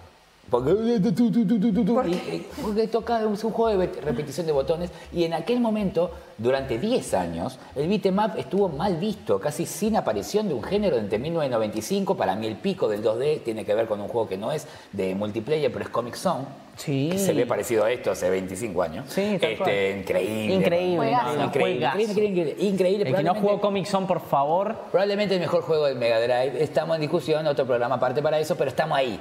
Sí. Si no es top 5 para cualquiera. A lo que voy, que eso es pico del nove- el 95. Hasta el 2005, el regreso de un juego de pegar que sea aceptado, definitivamente, es con God of War. En 2005, 10 años de Comic Zone. En el medio pasó Devil May Cry que ayudó Eso te iba a decir, empujar esto para dejar así, pero no era todavía, tiene parte de shooting, o sea, eh, la, la perspectiva. El God of War recupera a partir de Rigar, pero el God of War lo termina de popularizar el regreso. Ahora, ¿qué pasa? Tiene elementos de plataformas, tiene elementos de Sí. puzzle, porque es, es propio de estos tiempos. Esto es el 2D beat'em up puro. Total. Acá dice es como una reversión visual del Scott Pilgrim, ¿te acordás? En Mer, Mer que está del otro lado morfando. Está- está allá atrás. Del lado de. detrás de cámara para el segundo bloque. Ahora, en esta línea de juegos hay uno que está basado en Final Fantasy, que es gratuito. Sí. Ah, de no sé. Final Fantasy XV, que tiene que ver con el padre. eh, Regis. Ah. ¿te acordás? Ahí Entonces vos podés bajar juego. Ahí, ahí va a aparecer juego- Y después de tenés también el Dragon, el Dungeons and Dragons Quest of Mystara, que también son beat'em up con esta cosa, y también está la demo en forma gratuita en PlayStation 2, o sea que está bien. Sí, acá La cosa Ger- es que no lo cobren 50 dólares. Acá Germán dice algo que es la posta. Sí. Si no jugaste Comic Zone, lo podés, eh, lo podés jugar gratis en, en Android. ¿Gratis del bueno. todo? Sí, sí. Te meten publicidad por Sí, todos lados. sí, sí. Pero importa, digo, no lo podés jugar. lo Lo podés jugar. Igual, listo, eh, no lo Para mí es con botones. Claro. Con botones, pero bueno, no importa. Ese es Calocusa, ese es el que digo, es muy parecido a lo que dice Calocusa, es muy parecido a este que estamos viendo, Street of Rage 4. De todas formas está bien. Por esta línea también pues, ahora puede volver Battletoads en este, en este escenario. Sí. Está bien, Street of Rage le, le cayó esa, esa mochila. ¿Por qué no hubo Street of Rage en Saturn? ¿Por qué no hubo Street of Rage en PlayStation 2? No, tal cual. Ah, mira, ahí están comentando otro que también, Mother Russia Blitz. Sí. Juegazo también, ¿no lo jugaron? No, no es conozco. increíble. Es así, tipo? Ya me compraste con el nombre. Pero es- ¿De qué va? Y es gente que está, eh, digamos, en Rusia. Son todos rebeldes que están luchando contra una represión que está sucediendo ahí. Es recontra sangriento y muy divertido y muy difícil también, ¿eh? Ah, y se puede jugar de a varios. ¿Pero esto es nuevo? Mm, Debe tener dos, tres años. Ah, bueno, Ah, poco. eh, eh, está volviendo. Ah, Bien. Este año me, sí me hiciste acordar y lo quiero mencionar. Esto sí que tiene que ver con. Ahora agarren Google porque no van a tener idea de qué estoy hablando. Eh, hay unas películas de la década del 70 que se veían en los eh, VHS en la década del 80 que eran de dos actores, Terence Hill y Bud Spencer. Terence Hill, un rubiecito, y Bud Spencer, ese gordito, que tenían a la usanza de Olmedo y Porcel, pero más aventureros, que eran así eh, películas con partes de comedia y después se agarraban a trompadas con todos y terminaba la película y, y eran Ah, los protagonistas ellos. Y han hecho muchísimos dúos de películas, como puede ser en su momento Alain Delon y eh, Jean-Paul Belmondo o Pierre Richard y... eh, Sí. ¿Cuánta gente cree? no, pará, el, el- el francés Gerard Depardieu. Gerard Depardieu. Entonces, bueno, eh, en esa línea de, de duetos, eh, esta dupla hizo mucho y se hizo un beatmap hermoso con el gordo que los caga pala a todos. Ah, muy bueno, muy Claro, bueno. Terence Hill y Bud Spencer, que no me acuerdo cómo se llama ahora. Bueno, y si te parece, el lo último antes de irnos al corte, Sí. que fue que se vio el primer, el primer gameplay así un poquito más extendido y se habló un poquito sobre el remake de lo que es Medieval. El otro día hablábamos que se venían muchos remakes y que lo mejor estaba haciendo de producción, si puede poner el gameplay, sería increíble. Eh, que todavía no tiene, no sé, el- creo que es el 15 de octubre que sale el juego. eh, y no se había visto tanto todavía. Y está, está muy bueno porque además hablan los creadores eh, de este remake que ellos tienen el código original del juego y en base a eso se dieron cuenta que hay un montón de cosas que los creadores originales no podían meter porque la Play 1 no les daba para más y ellos trataron, pensaron lo que era que querían ponerle y trataron de meterlo, entonces lo hicieron como una especie de cómo hubiese sido el medieval si hubiese salido ahora. Parecido a- al el mismo pensamiento que hubo detrás de Resident Evil 2, por ejemplo, del remake de Resident Evil 2. Las maravillas de la Pero este no tiene un cambio de cámara como si tiene Resident Evil 2, que No, es la claro. verdadera modificación por una cuestión de perspectiva. Este conserva la perspectiva de aquel juego de PlayStation 1. Y yo valoro el trabajo, sí, que tengan el código. Me parece también que pasaron muchos años y pueden sacar un Medieval nuevo. Sinceramente, Medieval 3 y sacan el 1 y el 2 remasterizado, que sea barato y lo puedas descargar. Podrían, O sea, pero capaz esto es, digamos, un primer intento a ver qué pasa a con qué la pasa. remake y Totalmente. si funciona bien sacan otro. A mí me Ojalá. gusta que hagan remakes de cosas, pese a que un poco parece falta de creatividad, al mismo tiempo nosotros vivimos una época de gráficos en los juegos que estaba muy, digamos, precaria, rudimentaria. Entonces el hecho de poder tener ahora una especie de reboot con los gráficos de ahora, a mí me gusta. A mí me Yo encanta. Sí, hay juegos que lo merecen, este, este era uno de ellos seguramente, pero por ejemplo, aquí está el personaje golpeando, tiene una, una línea hacia dónde ir, que te va marcando, ¿no es cierto? Aparece una serie de enemigos, abre, ¿no es cierto? Está, te muestra que debe tener algún puzzle. Es una jugabilidad, una mecánica de jugabilidad que tiene 20 años. Sí, totalmente. O sea, Ah, sinceramente eso es lo que quiero decir, a, a punto tal de que, de que se le pueden, hoy tenemos Vampire, tenemos otras cosas que tienen que ver con, con otras posibilidades y, y Medieval podría haber dado para más, pero quizás es como dice Jiménez, están probando. para mí- para mí Y es ahí, probar- eh, probar si funciona. Medieval 3 después. Eh, Con Spyro están haciendo lo mismo, con Crash Está- lo mismo. es bueno, pero ahí Con- está. Lo sacás, viste, no con tanto trabajo, porque después te cobran 60 dólares, está todo Sí, tan caro. tal cual, Entonces, tal cual. A eso me refiero. Y bueno, eh, nada, nos vamos a ir al, al único corte del programa. Eh, te, te vas a tener que despedir porque la señora se mudó, ¿sí? La señora se mudó, está muy feliz, está muy contenta. Pero ¿qué pasa cuando te mudas? Tenés que sacar cosas de cajas. Tenés que sacar cosas de caja, tenés que esperar que te llegue el internet. Caja es un quilombo. Mudanzas. Muñequitos, dados, Muy cartuchos. claro. En realidad, si sos una persona manija como yo, porque también puedes ir sacando cosas de a poco en las cajas, o puedes ser como yo, que ves las cajas y no puedes dormir, entonces Exacto. decís, Yo soy tengo que sacar exactamente todo igual, yo ya, soy No, ya. yo sería exactamente igual que vos. eh, no, no sufrí una mudanza así, pero sería igual porque sí, sí, sacate las No, cosas no, no encima una soporto ver las cajas, no. Bueno, nos vamos, nos al primer corte, nos vamos a ir con eh, un par de temas del nuevo capítulo de, de Latin Chip, que es el programa de música chiptune que producimos y que les venimos hablando desde siempre.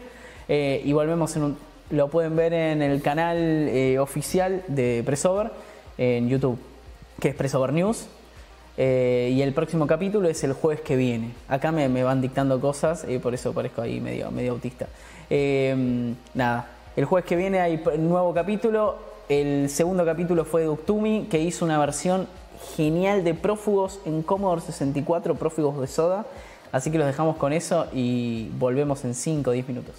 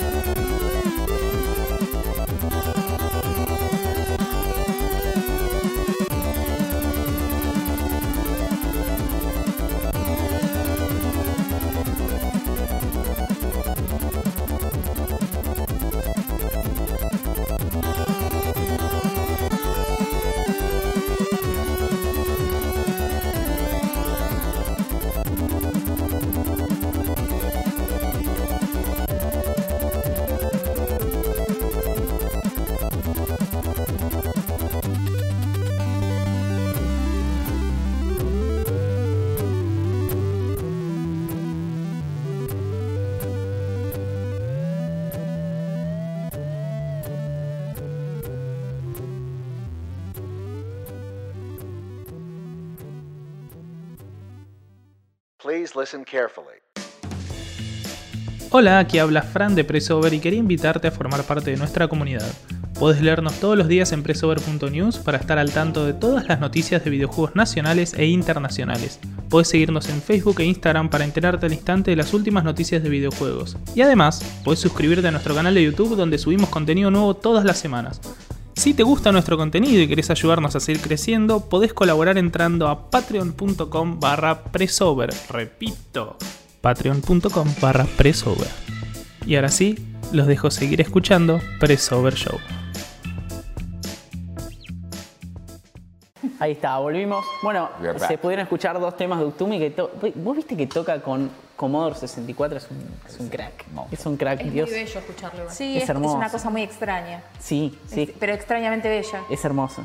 Bueno, todavía nos quedan, pero una locura de temas. Estábamos hablando de lo que nos gustó, lo que no nos gustó de la Gamescom. En general estábamos más hablando de lo que nos gustó que lo que no nos gustó, exceptuando cuando empezamos a hablar de Avengers. Eh, y uno de los temas que, uno de los juegos que a mí me encantan, que ya están por salir, estamos a, a días y le pido al- a, por favor al control de arriba que lo ponga, es Control, justamente. Que es de la gente... ¿Te gustó? A vos te gusta. Muy bien. Es de la gente de Max Payne. La gente que hizo Max Payne, la gente que hizo Quantum Break, la gente que hizo Alan Wake. eh, bueno, nada. Max Payne 3, ¿no? Porque el 1 y el 2 eran. No, el 1 y el 2 es de ellos, el Ah, 3 es de el tres Rockstar. es de Rockstar, está, ahí está. Eh, ahí, mira, ahí lo podemos ver. Remedy. Es, Remember Me también, ¿no? un juego Sí, llamado Remember, Remember- Me. no, Remember No, Me no Remember era de es ellos. de. Remember Me es de la gente de Life is. Strange. El otro día tu- tuvimos la, la misma, sí, me parece Sí, la, la misma discusión. Eh, esto, esto va a ser hermoso. Esto va- supuestamente es eh, una agencia secreta de temas paranormales de Nueva York. Eh, y hay un quilombo interno dentro de la agencia secreta y vos sos eh, esta chica, que no le sé el nombre, pero se parece muchísimo a Maggie de The Walking Dead, pero no es. No es. No es ella, pero es muy igual. Eh, y acá le aviso al control que se me desconectó esto, así que no los voy a escuchar más. Eh, nada, eh, a mí, para mí tiene una pinta espectacular. Las armas eh, no las vas a cambiar. La misma arma se va a convertir en diferentes armas. Eh, y tiene escenas. Sí, tiene escenas muy de, de Inception.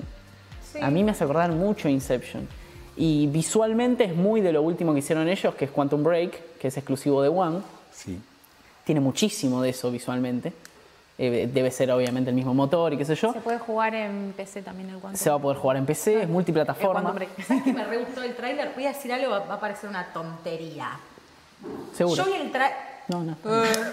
Eh, Sí. Así que... ¿Viste el tráiler? Eh, vi el tráiler y sabes que me re gustó que tiene bocha de gameplay. Sí. Yo sé que suena como una tontería, pero qué lindo ver un tráiler y eso que... Mirá que si hay cinemática, yo soy manda a hacer, me encanta. ¿eh? Sí, pero, pero- que haya buen gameplay, que no te quedes con la duda de... "Mm, ¿cómo No es va una tontería lo que esto, está eh?". diciendo, es muy importante. Eh, Y tiene buena, ca- hay un buen balance entre el gameplay y, y la cinemática, digamos, del juego. Eh, ¿A qué? ¿A qué? ¿No, no, ¿No te funciona el coso? ¿Funciona? Aprieta el Estás botón. apagada. Olis. Ah. ¿No te estábamos escuchando? No me digas que todo lo que dijiste fue al pedo. ¿Por qué fue que te gustó el juego entonces? De nuevo. No, ahora no, me siento el meme ese que es tipo, no, Te- ahora no quiero escuchabas atrás de hablar. nuestros micrófonos, pero Acá- estás en el más allá. Acá ese dice si esto fue presentado en Gamescom. No, no, No. es que fue presentado. Ya sale, sale ahora el 30 de agosto. Eh, supuestamente nos los van a mandar para, para jugar. Uy, qué Así que vamos a jugarlo. Y les vamos a contar cómo está. Empecé, empecé, empecé. Oh no. Eh, y sí, no, no fue presentado en Gamescom, creo que fue presentado en el 3 del año pasado. Ajá. Creo. No, sé si ustedes se acuerdan. La verdad no me acuerdo. Eh, no, y ahora básicamente fue un tráiler medio de, de lanzamiento. Eh, bueno, espectacular. A mí el, el juego me encanta, Lo- la gente de Remedy es muy grosa. Eh, en los últimos años ha trabajado muy pegada a Microsoft, pero este juego es multiplataforma. Y según dicen los rumores, viste que desde hace un año y medio Microsoft está comprando estudios. Sony compró Insomniac en la última semana. Y dicen que Remedy podría ser comprada por Sony también. Chan. Si Remedy lo compra Sony. Sony la nueva Disney. eh, sí, sí, sería. Y si encima Disney compra Sor... Ah. no parado. No, mundo no de nuevo Disney compre decía. Nintendo. El día que Disney compre Nintendo explota todo. No, no va a pasar eso. Algún día. Eso sí, nunca va a universo. ¿Vos te imaginás una película hecha de Disney, de Mario? Sí.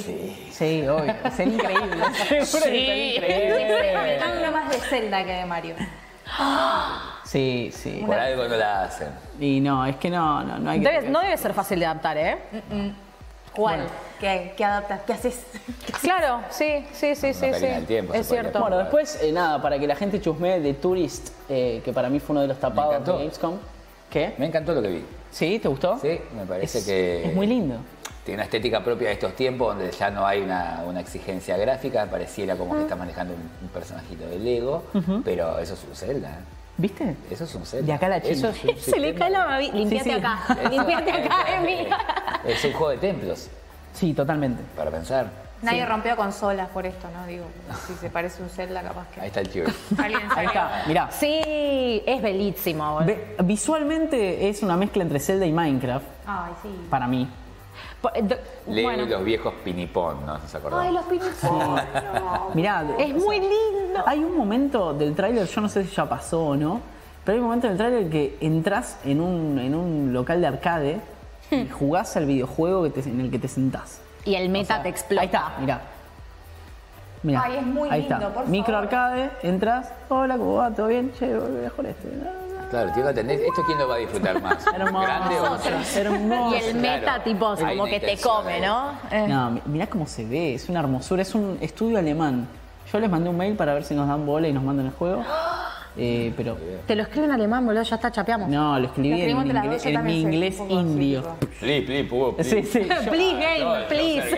yo querer el de Tourist. Yo sé ¿Por qué hablaba, como, ¿por qué hablaba tipo Tarzán? Yo soy gamer. I want the, I want the Tourist. Pero gamer sabía, tipo, yo soy gamer, tipo. Nah, es hermoso, es hermoso. Aparte hay una mezcla ahí de, de- de- de cuevas, de, de- de nadar. O sea, sí, tenés razón, es un fucking Zelda. Es hermoso. Es hermoso. ¿Cuándo? Ay, lo teníamos anotado cuando sale. No, sale en 2020.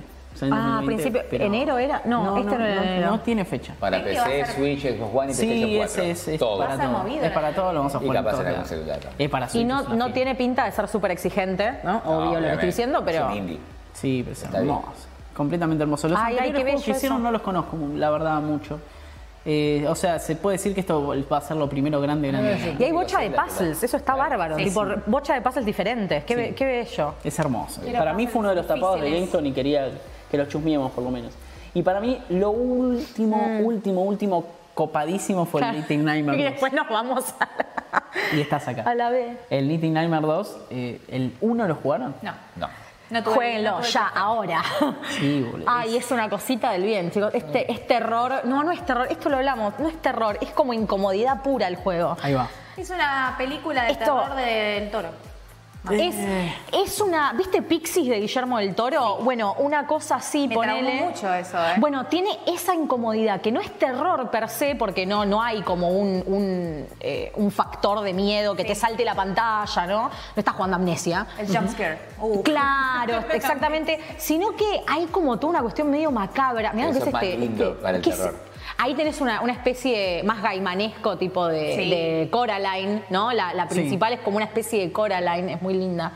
Eh, ¿Ves que es como creepy? Es muy psicológico. Y raro, Del concepto de miedo de la cabeza de los no, chicos. ser. suspenso tampoco, porque el suspenso, perdón, le estoy respondiendo a, a alguien Está que me bien, dale, dale. Suspenso es otra cosa, porque en el, suspenso, en el suspenso estás esperando también que pase algo y juega un poco con que, con que vos esperes que pase algo.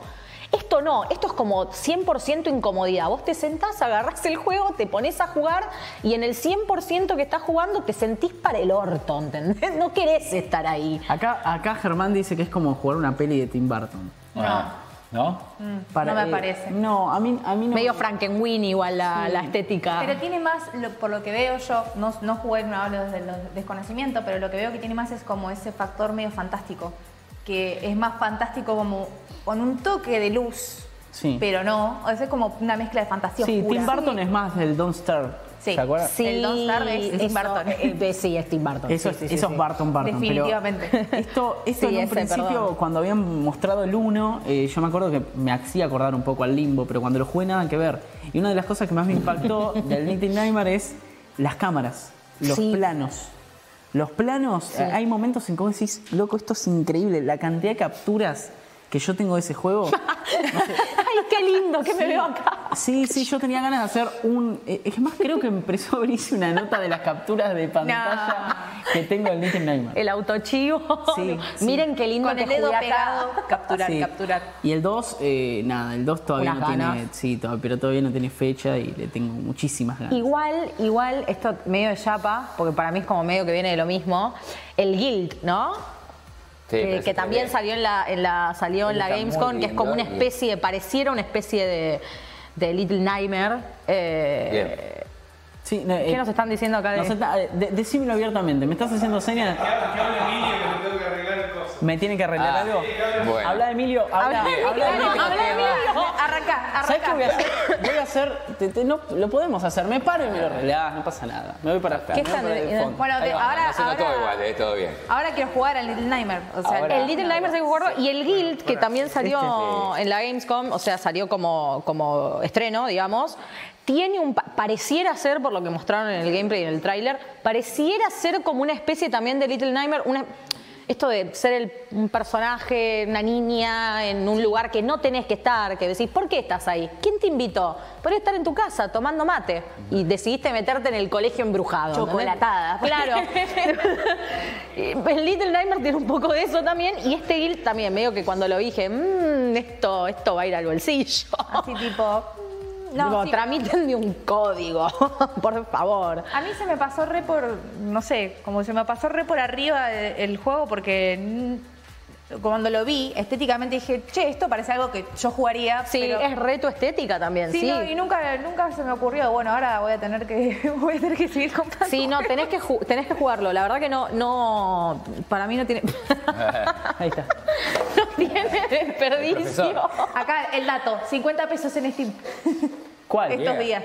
¿Cuál? El 1, el Little Nightmares 1. No, el Little Nightmares está. Hoy entré. Mira, Voy de el. Little Nightmares 1 está algo Voy de de eh, 250 pesitos. No, 150 pesos. Una cosa así. Bueno, yo creo que hablamos bastante de Little Al Nightmare toque. ya. No, ya está. no, Ya. Hay un juego que cerró la Gamescom que quizás fue el que más Sí, muy llamó esperado. la atención, Claro. que es el que está todo el mundo esperando, que es el que al fin y al cabo salió un poco de los parámetros de estos que decías vos de Mira la los carita de felicidad ¿no? de la niña. Eh, de la repetición de géneros, Sí. porque por la, la propia, eh, a ver, la incertidumbre que hay respecto de qué va a tratar el juego en sí, que obviamente estamos es? refiriendo al Death Stranding de Hideo. Kojima. Y yo quería aclarar, y ya que estamos hablando de esto, que hay, ayer vi justamente un video de, de un youtuber conocido español que es Puerta del Sótano, con quien yo por lo general estoy de acuerdo, que no estoy de acuerdo con la gran mayoría de youtubers, pero con él sí. Y eh, ocurre lo mismo en España, quizás con otra terminología, porque bueno, lo de la invención del humo es más propio de estas pampas, con Caruso Lombardi y todo lo que tenga que ver alrededor.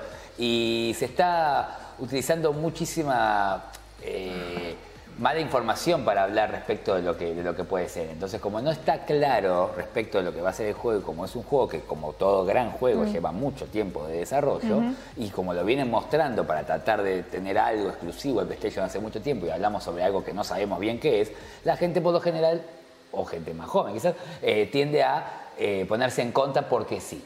Sí, se exaspera, Eh, decís se exaspera. Entonces Ah. dicen cosas como Kojima vende humo o este tipo de cosas.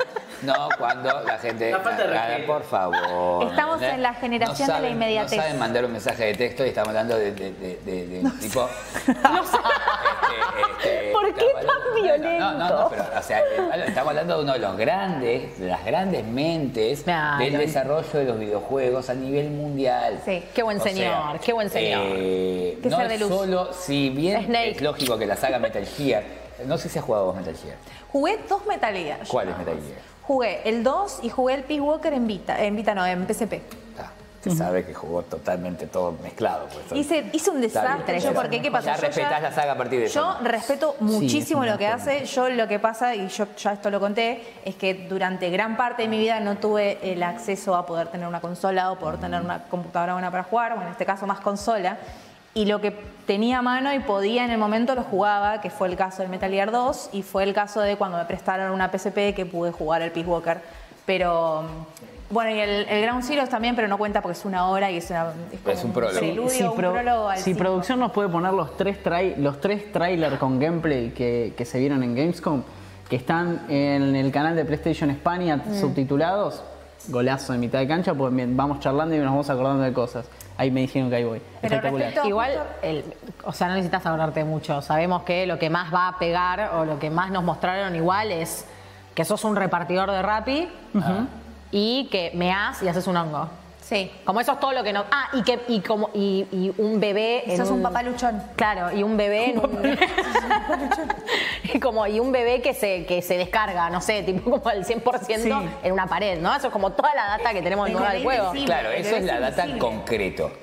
Esa es la data concreto de lo que se ve. Sí, hace tres años que no sé nada del juego. Lo que no se ve es el metamensaje que deja ese tipo de información. Que por dónde pasa el mensaje que no se ve, pasa por el hecho de que otra vez están haciendo algo que está fuera de los cánones Sí. conocidos y que puede ir en la línea de lo que plantea Metal Gear. Metal Gear es uno de los juegos más realistas que hay. A su vez, siempre estamos con un subrealismo porque, por ejemplo, tenés personajes con poderes paranormales. Siempre ocurre. Pero es realista ¿por qué? Porque el personaje pasa hambre, tiene que alimentarse de las ratas que va consiguiendo. Si las ratas se pudren, el tipo queda envenenado y se muere. Entonces, la tenés que comer Divino. ante determinado tiempo, porque si no tenés que ir fijándote cómo está tu inventario. Así como montones de cosas que tienen que ver con realismo. Desde aquel momento donde vos en unas escenas de sigilo en Metal Gear 1 tenías que golpear un poco la pared para que el, el- el soldado piense que estabas por otro lado. Eh, ese tipo de cuestiones, ni hablar, ocultarse en una cajita. Pero Lo más real que tiene. La cajita, la cajita. Cajita para todos. entonces yo creo que con estas cuestiones que, que nos dejan eh, con esta incertidumbre, se vuelve a replantear de que probablemente sea un juego con una fantasía total, pero con muchísimos elementos realismas, pero realismos muy, muy ¿Cómo- superiores a cómo los esta parte? No, esta parte es hermosa. de, de- Mira, mira, de mira. La cantidad de mililitros que te queda, Sí, no, eso me eso parece es un chiste fabuloso. igual. Eso es tipo está obvio que es un chiste remeta Sí. esto. Sí. Obvio. Mira, y crece el ¿Es un hongo. genio o es, no sé? ¿Qué carajo es eso? Y O sea, ¿qué las veces que ha, carajo? que ha hecho juegos que no sean de Metal Gear también, como el caso de Snatcher, eh, en la época del Sega CD, si bien se a- adecuaba a los géneros de moda de esa época, que podían ser las aventuras gráficas, era uno de los juegos donde se había uso de drogas. Estamos hablando del año 93. 93. Y el tipo hacía juegos con uso de drogas. Entonces, eh, obviamente que para cuando salió Metal Gear Solid en el 98, su ruta, ¿no es cierto? 2004 Metal Gear Solid 3 o el propio Metal Gear Solid 4 en el 2008. Lo que tiene es que la gente que ha jugado sabe que desde el punto de vista lúdico los videojuegos también plantea cosas. Una cosa, y no sé si es un gran spoiler, pero en algunos de los Metal Gear, no voy a decir en cuál, Sí. vos tenés que llegar al final, ¿cierto? ¿No? Estás en la última pantalla. Y te exige el juego una secuencia de repetición de tener que tocar el botón. Si vos dejás de tocar el botón a gran velocidad, se baja una barrita y vos perdés. Entonces tenés que tocar más rápido. Y esto lleva 8 minutos aproximadamente. Entonces vos estás 8 minutos transpirado diciendo, loco, es un chino hijo de remil. y el chino viene así, ah, usted quería terminar el jueguito. ¿Entendés? Y vos no podés dejar porque vos tenés que saber cómo termina. Entonces, eso también es El deseo de videojuego. Es completitud. Metal Gear 4. Bueno, Sí. te dije que no iba a decir cuál era. Pero bueno.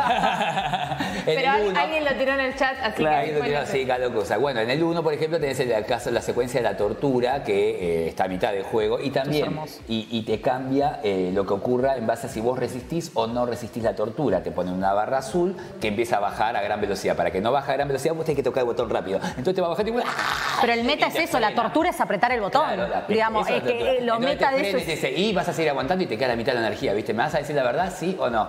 No. Esta vez se toca el... Si vos decís, se barra la energía, perdés la partida. Pero si vos llegás a aflojar la tortura, te cambia el final. Bueno, ¿no se acuerdan en Es el- increíble. lo que hacía, lo que había que hacer para salir a la calle en el PT, que era la demo del demo, no sé qué, el Sí, Silent Hill, no. que tenías había varias formas de salir a la calle. Ajá. Una de ellas era encontrar las piezas de una foto que había esparcidas por adentro de la casa, que era tipo ese laberinto en loop que iba cambiando. Sí. Era imposible Oh, ese pasar esa me pone muy nerviosa hasta pensar. Yo no sé cuánto tiempo estuve, es una demo corta, no sé cuánto tiempo estuve hasta que dije, bueno, me cansé, lo busqué. Había que hablarle al micrófono del, del joystick, o sea, lo conectabas con el coso de la, del de Play, le tenías que hablar y decirles unas palabras cuando de repente empezaba a sonar el teléfono, tenías que ir a atender el teléfono, ahí te hablaban y recién ahí salías a la calle. Claro. No. Pero si vos no cumplías lo de decir eso al micrófono justo antes de que suene el teléfono, tenías que empezar de vuelta. Eso se llama rotura O sea, de lo que es la cuarta pared del videojuego. Sí. En un momento en Metal Gear Solid vos peleás contra alguien que te domina los pensamientos. Sí. Se llama Psycho Mantis. Entonces cuando vos vas a pegarle, dice, no, yo sabía que ibas a pegar, no, no, no, no, no. En todo momento sabe lo que vas a hacer y vos no podés ganar. Y como al tercer game over o algo así, cuando ves, te dice el juego que para vos romper el control mental con él, lo que tenés que hacer es sacar el Cambiar el joystick del joystick. puerto 1 al puerto 2. Esas cosas, esas cosas son brillantes. Esas pero esas cosas te rompen la ¿Dónde está la cabeza. frecuencia para hablar con Meryl? Y mira, me parece que la frecuencia para hablar con Meryl quedó escrita en la contratapa del CD. Entonces vos te agarrás el CD y te dice 140.15. Para, yo lo había comprado en copia. Entonces, Acá no servía.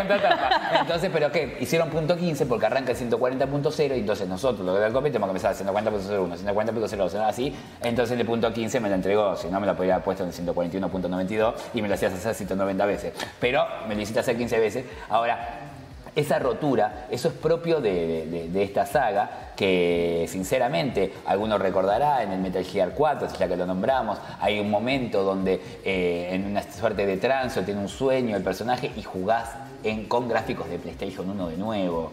Entonces, ese tipo de, de- de características que ya nos da a demostrar todo esto que vemos en Death Stranding, que va a tener varias de estas que probablemente estaremos mencionando 20 años después de la salida de Death Stranding. Tiene esa responsabilidad, así como se ve, como está la- la- marcado el año, va como candidato, teniendo en cuenta que tampoco hay tanto, todo lo que hablamos lindo de todo esto para principios del 2020, o sea, de acá a fin de 2019, probablemente Death Stranding sea uno de los grandes eh, Sin duda. características. ¿Puede decir que va a haber problema con alguna organización de las dos vidas o algo de eso? Mira, es muy posible. Eh, yo lo dije en joda. yo creo que, quiero no, no, yo que no. creo, yo creo que estamos, estamos en el planeta Tierra en el 2019. ¿No viste que salió un tweet? Sí. Que salió un tweet, eh, yo espero que fue en joda, sí, Pero, creo que fue que era, joda. era un tweet que estaba Kojima y Guillermo del Toro como con una réplica de- del, del Del- coso del el bebé. ¿no? Eh, y, y era un tweet que decía como eh, un japonés y un no sé qué encontraron la forma de poner un, un feto en un útero externo para proteger la vida del feto. Bravo, bravo, Creo bravo. que Y fue era como joda. ¿qué? Sí, sí, sí. joda, pero la gente se lo tomó en serio. Sí, sí, sí, sí, Pero el- La Bendy. yo lo que veo de, de- de Aparte se ve es- hermoso.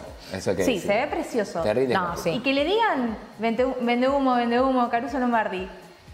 Perdón por lo que voy a decir. Gente demasiado joven. Claro. Es- a muchos no son tuvieron gente este demasiado efecto. joven. No, no, no. A ver, es, indiscutible el tipo, o sea. Claro. Igual hay algo que me llama mucho la atención, que hablamos mucho de Kojima, que lo amamos, lo amamos, lo amamos un montón. Y incluso si queremos quedarnos en el lugar de, bueno, para Kojima, sos un vendehumo, danos algo, qué sé yo, nos estamos olvidando de la gran mano derecha o el gran otro nombre al lado, que es Guillermo del Toro, chicos. Bueno, lo que pasa es que no tiene Es uno de los mejores directores que nos ha dado la época contemporánea. Sí, pero ojo, El, orf- el orfanato. mi laberinto director sí, sí, favorito me pongo loca. No, pero ojo, ojo. El laberinto del fauno. Es una locura. ¿Cómo me pongo loca? Me pongo loca. De Dark. Son buenas. Eh, es que, bueno, Pixie son dos. A mí no me vuelve loco del toro, pero igual, más allá de que no me vuelve loco del toro. Pasa que es, no tiene presencia en videojuegos del Toro. Eh, No solo no tiene presencia, Sí, sino que pero acá, siendo un- acá no es director, ojo, eh, ojo que acá es un actor del juego, fin. No, Bien. pero tiene, no, pero metió mano, metió mano en la narrativa también. No, tengo entendido que no.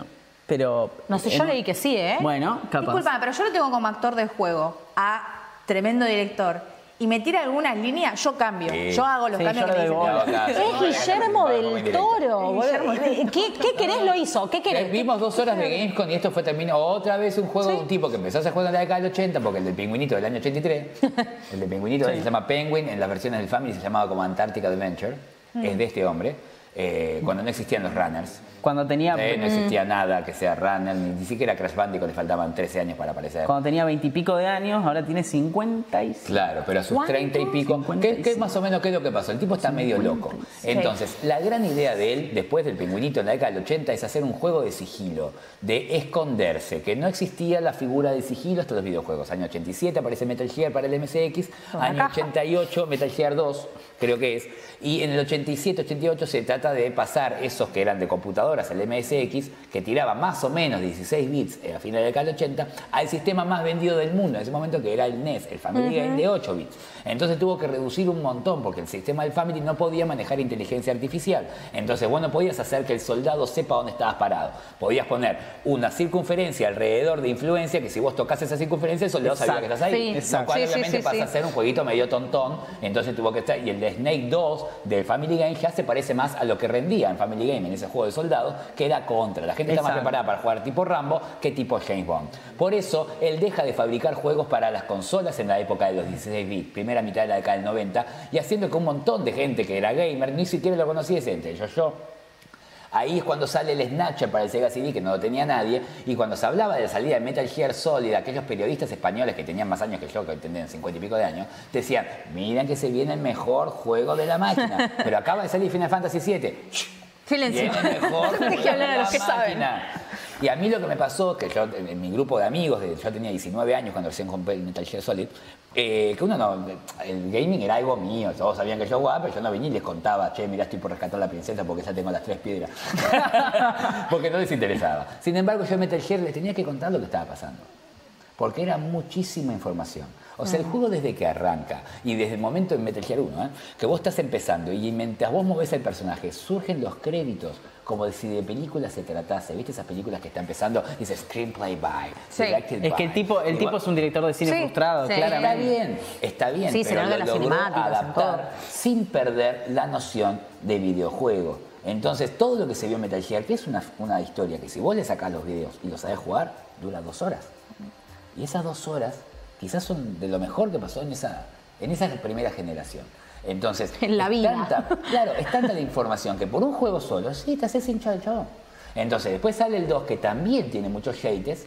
No me quiero meter en cuestiones de la historia, aunque spoiler, 15 años después ya no son spoilers. Pero, eh, ya está, muchachos. A lo que Si no voy es que en Metal Gear 3 vuelve a remarcar. O sea, para mí el, el Metal Gear 1 es top 5 de esa generación. Metal Sí, Gear obvio. 3 es top 5 de la otra. Y Metal Gear 4, una generación un poco más picante, capaz no lo sea, porque ahí es donde se lo empieza a criticar. El tipo ya está millonario y hace esto que voy a decir, de meter una película de 4 horas dentro de su videojuego.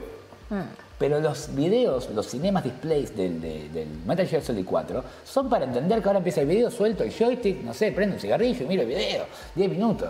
O sea, no me importa este, si estoy jugando o no. Entonces la gente, eh, pero yo quiero jugar, no. Entonces esa gente que jugó Metal Gear 4 sin haber jugado los anteriores y obviamente que te pone denso. Si no, la historia es lo más grande que hay. Sí, es verdad. El tema es Con eso. los ribetes, porque uno dice, por A- ejemplo, a- Witcher, ¿no es cierto? a No, todo no esto. Perdón. sí. Sí, pero a todo esto, ¿cómo pasás eso a Death Stranding? O sea, vos, ¿qué crees que le va- ¿cómo crees que va a influir todo ese laburo previo de él en este juego? ¿Decís que va a ir más para el lado cinemático o le va a dar más bola a lo que es el gameplay Perdón. tipo sandbox como pasó con Metal Gear 5? Solo un detalle. Sí. Solo quiero decir una cosa que acá lo justo lo mencionan en el canal.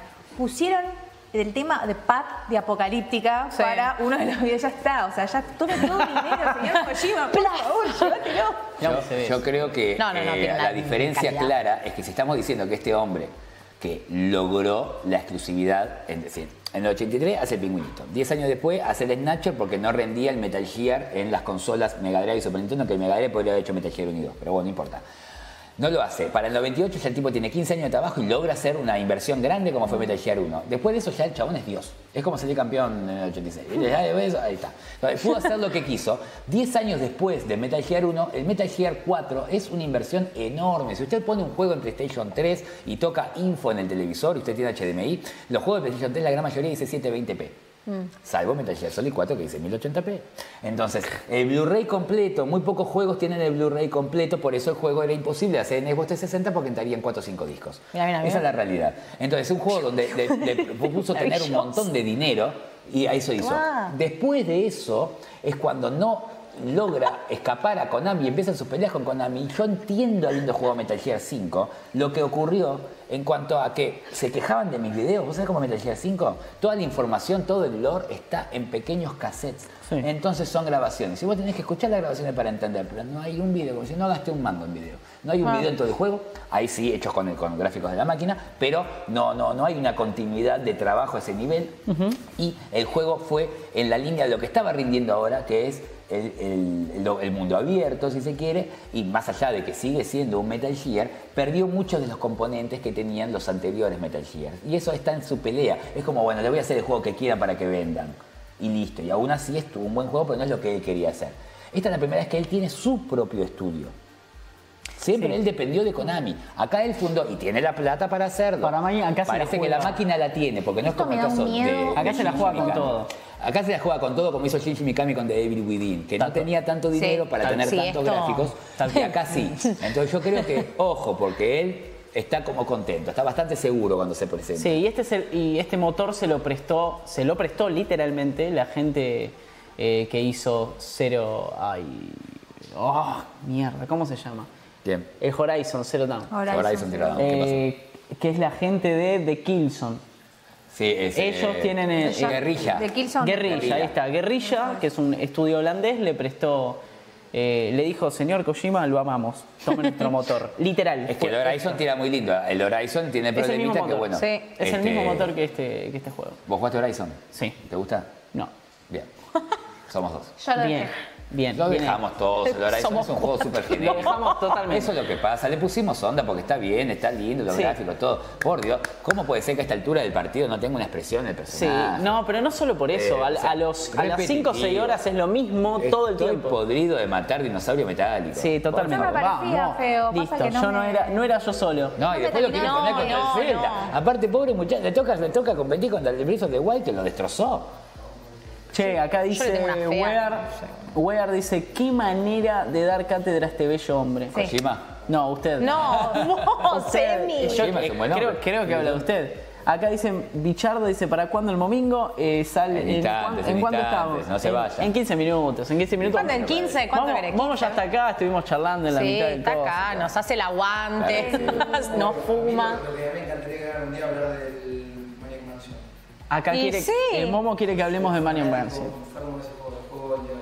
Es un juegazo. 20 veces lo jugué. ¿El 2 también? No lo jugué, of del the Tentacle. Sí. Ah, sí, sí, sí. Ahí va. Ah, Ahí va. pero no se llama, es el día del tentáculo, no es. no sé. Se llama Maniac Mansion. ¿No? Eh, Sí, se llama Maniac Mansion 2 Day of the Tentacle. Sí. Yo Bueno, ya, ya, ya vamos a hablar de eso y te vamos a invitar para que hables Claro que de, sí. de lo que Eh, otra cosa por la que me han vendido el juego es el, bueno, mi, El mi husbando. Tu. Matt Mikkelsen, por favor. Ah. Ay, sí, ese señor, ese Ese señor, por favor. Ese hombre es hermoso. Él tendría que haber hecho. Ese de señor. Sí, eh, es lo que Siempre todos decimos que me encanta. Tendría que haber sido que era el de la serie de Netflix. Bueno, si les parece, con Gamescom tuvimos casi todo el programa. Sí. Listo. Y hay un par de cosas que pasaron en la semana y más que nada a nivel nacional, y acá se viene el momento del momento. No. Eh, eh, se cerró, para el que no lo sabe, eh, la gente de Turner Argentina había abierto un, a ver, una especie de Netflix de los videojuegos. Eh, Ahí nos conocimos, qué sé yo. eh, eh, ahí nos conocimos, es verdad, en la presentación de Cloud. Ahí me dijo. Ah. Eh, fue- fue- es- ese fue el momento en el que nos enamoramos. Recuérdame. Eh, bueno, la gente, la gente de Turner Argentina había hecho Cloud. eh, el que estaba a cargo era Lionel Sachweber, que es un, es un- un gran tipo y lo queremos mucho. Eh, y el, creo, si mal no recuerdo, el jueves o el miércoles anunciaron que el 21 de septiembre cierra, cierra Cloud, que es básicamente una especie de Netflix de los videojuegos que tenía. Estaba, eh, no, estaba en un precio súper correcto, vos si tenías una computadora súper, súper normal podías jugar, necesitabas un- una, una cantidad de internet de más o menos 10 megas, que en este momento casi todo el mundo tiene de más Sí. de 10 megas, jugabas perfecto y Mm. por un algo así de 250, 300 pesos por mes, era un golazo, funcionaba bárbaro, pero todos sabemos lo difícil que es hacer ese tipo de productos desde Argentina.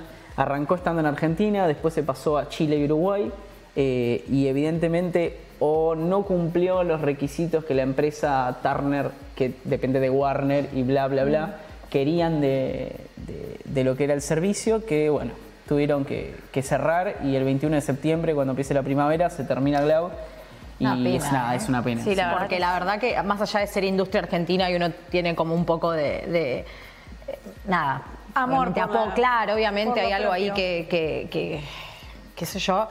Eh, la verdad que la idea estaba bárbara, estaba bárbara, en especial para la gente que por ahí no puede acceder a, a, a bambearte tipo para arriba la, la PC Sí. o lo que sea. Eh, la verdad una pena, una pena. Bueno, por ahí que- pensar, no sé, que, que vuelva Reload.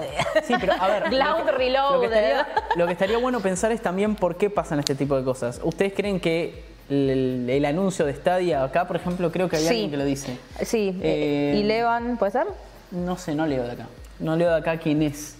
Eh, No, no sé. Sí, el- me a ver. spoila y me justo me tapa el Stadia, la- Stadia de Google no es un Netflix de los videojuegos. Hay, que, hay que dejarlo claro eso, porque hay un montón de gente que te dice, no, Google va a sacar el Netflix de los Pero videojuegos. no. No. es lo mismo. Es una especie de PlayStation Plus eh, donde vos pagás por mes determinada cantidad de guita, te dan un juego gratis y todo lo demás lo pagás. Básicamente es como tener una consola sin la consola física. Claro. Eso es Stadia. Entonces mucha gente dice, bueno, no, ¿cómo a Glow no le iba a pasar eso? Pues se metió a Google. eh, Pero no era lo mismo. No es lo mismo. No es lo mismo, entiendo que pueden ir de la mano de alguna manera. Yo igual recuerdo que en la, Sí, la parte de streaming, como de- Cuando, Sí. cuando presentaban el Load, Sí. eh, tuve una mini encontronazo con el hombre de, de Glow. ¿Con Leo? sí. ¿Qué- qué pasó? Porque yo soy vieja escuela. Cuando yo esté muerto, todo bien. Mientras tanto, este, mientras tanto, no, no falta tanto, pero mientras tanto, me parece a mí que no es lo mismo Netflix que los videojuegos. Totalmente Una película se ve, se olvida, se ve, se alquila, se devuelve, se ve, se pa- o sea, el videojuego queda ahí. Entonces, tener un sistema que si yo por H o por B dejo de pagar y dejo de tener acceso a todos mis juegos con mis partidas y no podría recuperarlo, tendría que volver a pagar para volver a tenerlo, Me que acuerdo, si llegara a tener algún problema de internet no pueda jugar, Sí. que no puedo dar la cajita. ¿Entendés?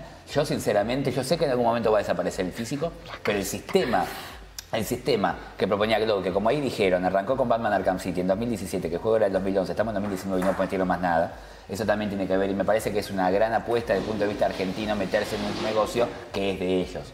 Entonces, eh, lamentablemente, para mí, por más que suene duro, las cosas siguieron un curso lógico. Sí, eh, a ver, todos los que estamos medianamente en, la industria de los videojuegos y más que nada que seguimos el tema Argentina, eh, era como el miedo.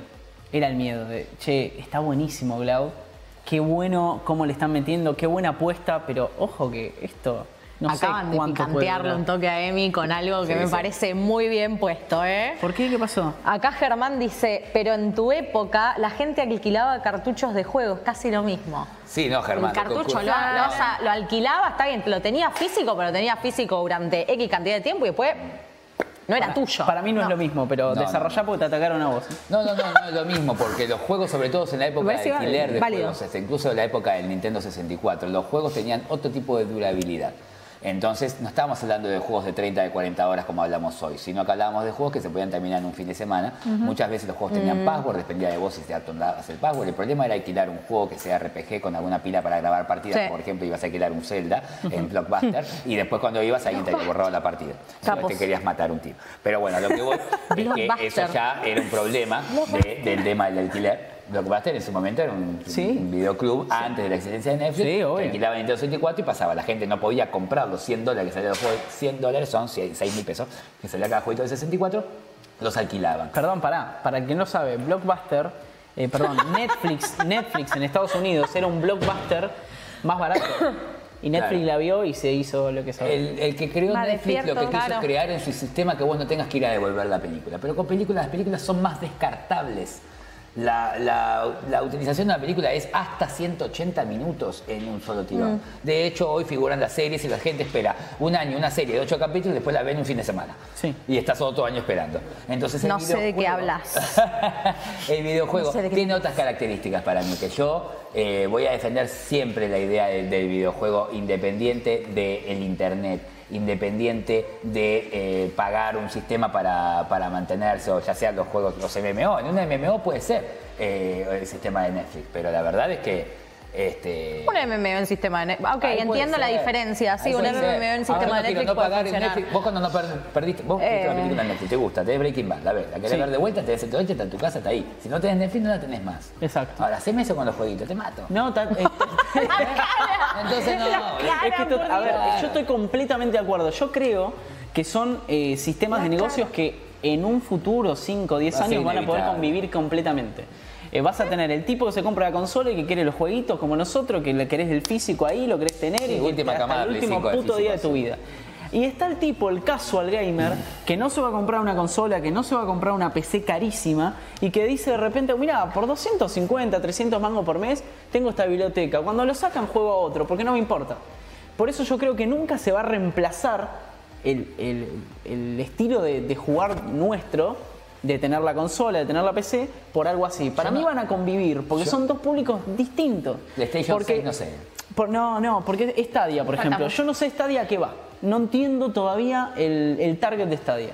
Si yo No. soy eh, hardcore gamer, ya tengo una PC o tengo una consola. Stadia no me importa. Ahora, si yo soy un, un casual, Stadia es carísimo. Y no es un Netflix. No para que me den un solo para que me den un juego. juego por mes y el otro lo tenga que pagar aparte, no, no, me, no me termina de llenar el tema de que no me tengo que comprar una consola. Sí, es como que es un target muy en el medio que no sé si hay tanta gente en ese target en el medio. Para No mí es uno, de los, es uno de, los, de las tantas cosas que va a fracasar de Google. Para mí, ¿eh? Yo te lo digo ya que va a fracasar. Sí, como Google Plus y con un montón de, cosas que Claro. sacaron espantosas. Sí, sí, sí. Eh, en, en fin, el, el tema, el tema de Cloud es, es una cagada. Le mandamos saludos a, a toda la, La gente. gente. que tenemos conocida adentro, de Turner Plus. y, y a Lío y a Facu Mounes y un montón de Ajá. gente grosa que, que laburó en, un- en- en algo que estaba muy bueno, pero que en un montón de cosas no dependía de ellos, dependía de licencias que no conseguían. Difícil, o- muy difícil. Bueno, fue el catálogo, no dependía de ellos también. Creo que el problema que fue lo del ahí. catálogo y la verdad que no dependía de ellos. Ellos vinieron con una idea, plantearon algo increíble, pero en el momento en el que por ahí no tenés control sobre el catálogo, Sí, sí, se te avalancha y sí, es una avalancha. La, la idea es buenísima, es genial, pero la- lamentablemente necesitas un, capaz un apoyo de otras partes que no llegaron a tener, no sé, pueden ser muchos los factores también. Sí. Bueno, eh, en más o menos ocho minutos tenemos que terminar el programa y quiero que antes de terminar el programa cuentes un poco el juego que estuviste jugando. Oh, eh, Hice- la señorita hizo un análisis eh, para presover.news hacía, mucho que no, que no hacía reviews de juegos. y, y es interesante el juego. Había perdido la costumbre. Sí, el juego es muy interesante, es muy loco. Eh, se llama The Church in the Darkness, es un jueguito indie que está inspirado, o quizás no tan abiertamente, pero sí está inspirado en la masacre de Johnstown que ocurrió en el año 1978, si mal no recuerdo, que tiene que ver con... eh, ¿La secta? con una secta eh, dirigida por un muchacho muy amigable llamado Jim Jones. Eh, Drink the Kool-Aid. Decían que, bueno, murieron más de 900 personas en una especie de suicidio, homicidio masivo, de, bueno, le pusieron cianuro al ju- el juguito. Es el, el chiste que no debería hacerse, pero bueno, se dice. El juego tiene eh, una, una historia que tiene mucho que ver con eso. Vos sos eh, una persona que se llama Vic, puede ser hombre o mujer, eso lo elegís vos cuando, cuando arrancás el juego, que se tiene que adentrar en uno de estos cultos religiosos de un posible apocalipsis y eh, el mundo se va, se va al diablo, lo que valemos somos nosotros y esta comunidad. Se tiene que infiltrar este culto para poder rescatar o chequear el estatus de su sobrino, porque la hermana tuya eh, te está pidiendo, bueno, eh, no sé nada de él, por favor anda a buscarlo, fíjate si está bien, si está vivo, bueno. Y vos te infiltrás. Eh, ¿El estilo de juego como cuál es? el estilo de juego es, es como vista periférica, es, Sí. muy, es muy Metal Gear en cierto punto. Obviamente no tiene nada que ver con un Metal Gear, pero vos te tenés que infiltrar a todo esto del todo lo que es eh, el campamento de este culto. Y no es fácil, hay cosas que no son fáciles, hay una cosa que eh, yo casi me muero porque venía jugando, venía re manija jugando, y vos tenés que hacer sigilo, tenés que ir escondiéndote, que no te vean los guardias, eh, si la gente de la ciudad te ve y ya te mandaste alguna, van corriendo a decirle a los guardias que te vieron, Altos entonces te policías. van a buscar. Mientras Eh. vos hablas, yo voy a traer un banquito. A todo esto, vos no le pusiste una nota muy, muy simpática. No, no, Después tenés que decir No, por qué. le, puso, Está le pusiste seis y pico, me acaban de agarrar haciendo cosas. Tiene, Bueno, para tiene mí- una razón de ser, pero el, el tema es que Revaloricemos los puntajes. 6 está aprobado. es, Ponés un es toque más En facultad, en, en- en facultad sí está aprobado. Sí, En la facu. En la El facu tema está es- aprobada. En la vida, seis está bien. Sí, es que está bien, a ver, no, Si es- no, no mal juego. pasó que- Sí. Pero yo me llevé este chasco de que Ah, se nos une el muchacho. venía recontramanija dándole para adelante, qué sé yo, y de repente, bueno, me muero y aparezco dentro de una jaulita, te viene a hablar el líder del culto, son dos, son un matrimonio, te viene a hablar el tipo y le dice, bueno, tomátelas. eh, porque acá estás haciendo un daño, qué sé yo, y vos obviamente decís, no, ni pedo, no me las tomo nada, yo voy a seguir rompiendo todo. Y ahí sí, cuando te morís, cuando te agarran, eh, empezás todo de vuelta. Es como, pa, botón de reset. No. No, tremendo. El tema también es que vos podés salvar, pero salvar y salir. Acá Y te lo comparan con el Far Cry 5. con el- no lo jugué el Far Cry 5. Eh, por el tema de pero la es secta historia, por el y- tema de la secta, sí, Igual- tiene mucha. Eh, Freedom Cry era. No, no, ¿cómo se llama? Eh, a ver, el que, eh, por, por un tema más que nada de tiempo y otra cosa, el que quiere profundizar en tu análisis, presover.news, ahí va a poder ahí. ver el análisis, el, el análisis completo, con notita, con explicación, pero está bueno que lo hayas nombrado porque un- Sí, una vez que tenés ganas de escribir, viste, está bueno que, que lo... Así resumiendo, qué malo que resumiendo. Hoy se levantó malo. Che, estoy escribiendo un libro hace mil, ¿y ¿sabes qué? Sí. Bien. Estoy, Bien. estoy ahí en la lucha, así que A ver, escribir las eh, necesito. Estamos en los últimos cuatro minutos y se quiere sumar Momo, eh, no para hablar del Maniac Mansion, sino... vení, venite. No voy a hablar del mañana. Venite, venite. Ya te va a tocar. Tenemos- ya te va a tocar y hablas del Maniac Tenemos Mansion que hacer lo que hicimos con Naku el otro día de compartir micrófono, así que nos vamos a pegar así, nos vamos a abrazar un poquitito. Sí, Eh. ¿Viste Gamescom? ¿Viste algo? ¿Estás saltando? Nada, Nada. nada. Te mentiría si te dijera que sí. ¿No hay ningún juego que estés esperando? Yo sé que sos, sos un... No, no estoy. Mira, yo soy demasiado. ¿Cómo se dice esto? Focus del counter. Estoy esperando que cambien el motor gráfico de una puta vez porque es una poronga doblada. Ok, Si tengo que esperar un juego, espero que saquen un buen Silent Hill para en Steam, por ejemplo. Bien, bien. Pero la veo durísima. La- eh, no sí. es imposible, te diré. Yo la diría me- medio imposible por el tema de que Konami está de capa caída. Salvo que empiecen a hacer... El capa Sí. caída es una manera muy amable de ponerlo. Mirá que el otro día yo estuve en la inauguración. Bueno, vos estuviste. No, pero decí vos Y sos se bajó de un billete, eh, se Sí, bajó un Pero es billete. lo único que tiene. Sí, pero PES es lo único, te diría, fuerte que tiene en de este momento. Castlevania y Silent Hill están en la máquina tragamoneda. En Japón. Sí, las, las famosas pachinko El pachinko. japonesas. Esa es una prostitución de la saga Y total. uno está acá. ¿Por qué? Eh, eh, Uno está acá. es Hay una máquina acá de casino. de- Para mí tienen, eh, lo dije el otro día, tienen que seguir el, el estilo de, de Capcom, tienen que re- revivir sagas viejas, hacerlas de nuevo, reinventarse y dejarse de joder. Lo que no entienden es que para mí, por ejemplo, algo que los juegos nuevos no han podido hacer es historias fantásticas en juegos que no tenían ni siquiera la mitad de los recursos que tienen los juegos ahora. Si vos revivís, como hicieron con el Resident Evil, que sacó ahora Capcom, el último que había sacado. Sí, ¿qué- cuál- Resident Evil 2. Dos. El 2. Sí, el 2. Es una remake, la historia, básicamente. Ahora, no pueden hacer la remake del Silent Hill, hijos de puta. Se los pido yo, ¿entendés? O sea, yo te lo pido, José Konami, ¿entendés? Dale. El Hideo Konami. Bueno, eh, El Shattered Memories eh, para Wii, PlayStation 2 es Está un muy bien. reimagining del, del Silent Hill 1 hecho de nuevo, digamos, con otra perspectiva. ¿En Wii? En Wii y en PlayStation 2. pero ¿saben quién hizo ese juego? En 2010 hizo. Sí, ese lo hizo Blow, que es el que hizo Her Story después. Es lindo Es juego. un Aparte, crack. como estás con la Wii, vas con la linterna de acá, entonces vos solamente. Eso es ser una eh, ¿Entendés? Entonces te suena el teléfono y te suena acá. Daddy, daddy, where are you? Sí.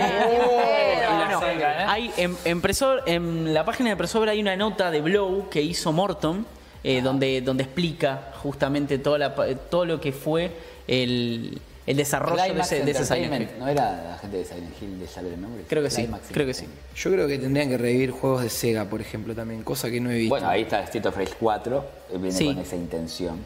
¿Te acuerdas de Street of Rage? Tipo el Final Fight, pum, pum, pum, El pum, beat 'em up drag. callejero. Eh, Pero- ese tipo de ¿Y, juego. pero ¿y qué, querés eh, que re- que revivan? El Ponele. Shim. ¿Cuál? Sí. Me encantó que no te, vos entendés que no terminé la pregunta, ¿no? Y me respondiste, no, y me responde, eh, no terminé la pregunta y vos decís, ah, no, ya la tenías pensada. El Edward Jim, eh, el House of Dead, era... Pero eso es después. No. Eso. Pero el, del loco que le matan la familia, ¿cómo? Splatterhouse. Remake. El Splatterhouse. Remake de Lala matando el día conectado conmigo.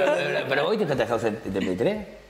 No, no. no. Era malísimo, era una porquería. Ya lo quisieron revivir y si no lo hacen bien, que no lo hagan. Hicieron un modo War mal hecho. Para PlayStation 3. Se pone no, modo Falcon, es increíble. Ah, me encanta. Ah, hagan enojar a Emilio más seguido. Y che, se nos termina el programa, le estamos sacando tiempo al eh, señor que siempre se nos prende con toda la buena onda. Gracias, verdad. No, boludo, gracias a usted. El bueno, a ver, antes de irnos, eh, nosotros somos Presover, hablamos de videojuegos, estamos toda la semana en presover.news, esa es nuestra web. Y en YouTube, eh, durante la semana vamos a subir el programa completo, estamos los domingos de 19 a 21 acá. eh, y si te lo perdés en vivo, podés ver los anteriores o ver durante la semana el que estás viendo ahora, eh, en Presover News, que es en YouTube. Y ahí también tenemos otras cosas como coberturas, entrevistas a desarrolladores nacionales e internacionales. eh, y ahora también tenemos un programa de música para videojuegos. Que el vi el otro día- día que la flashé fuerte. Ahora déjame decir algo que, porque ya se está acercando a mi programa y Sí. por ende me encantó todo- todos esos tecnicismos que utilizaste y esa forma de adornar tu programa y yo voy a decir como para entrar un poquito en domingo una buena chupada de pija para el programa de ustedes que una rica suqueada que les pego al programa de ustedes y que a mí me encanta que me hace acordar a esos pequeños bloques que ponía nivel X que te hablaba de juegos pero análisis épico del juego. Y eso a mí Me está dando Ay, no, nos ponemos a llorar. No, eh, me dio en el corazón. Dijo Nebel X, nos comparó esto, ya es hermoso. Este año en la feria lo conocía. Se nos movieron un poco los calzones, boludo. Se sale el short. Se, se ve que se me fue el short, boludo. Estuve en, el, en el del evento del G, estuvieron Natalia y Leonel. Yo también estuve con eso. Eh, Natalia, le mandé la foto a mis amigos, le digo, boludo, mira, volví a Mirá, los 15 está- años. Me dice, Está igual, Natalia. Si esa Sí, mina duerme en Formosa, hija. No le pasa el tiempo. Está igual. No, no, no. Bueno, gracias por las palabras, de verdad, y, y no Sí. te sacamos más tiempo. Muchas gracias a todos del otro lado. Súmense a YouTube y eh, léannos toda la semana por Preso Ver News. En dos minutos viene el Momo. Abrazo.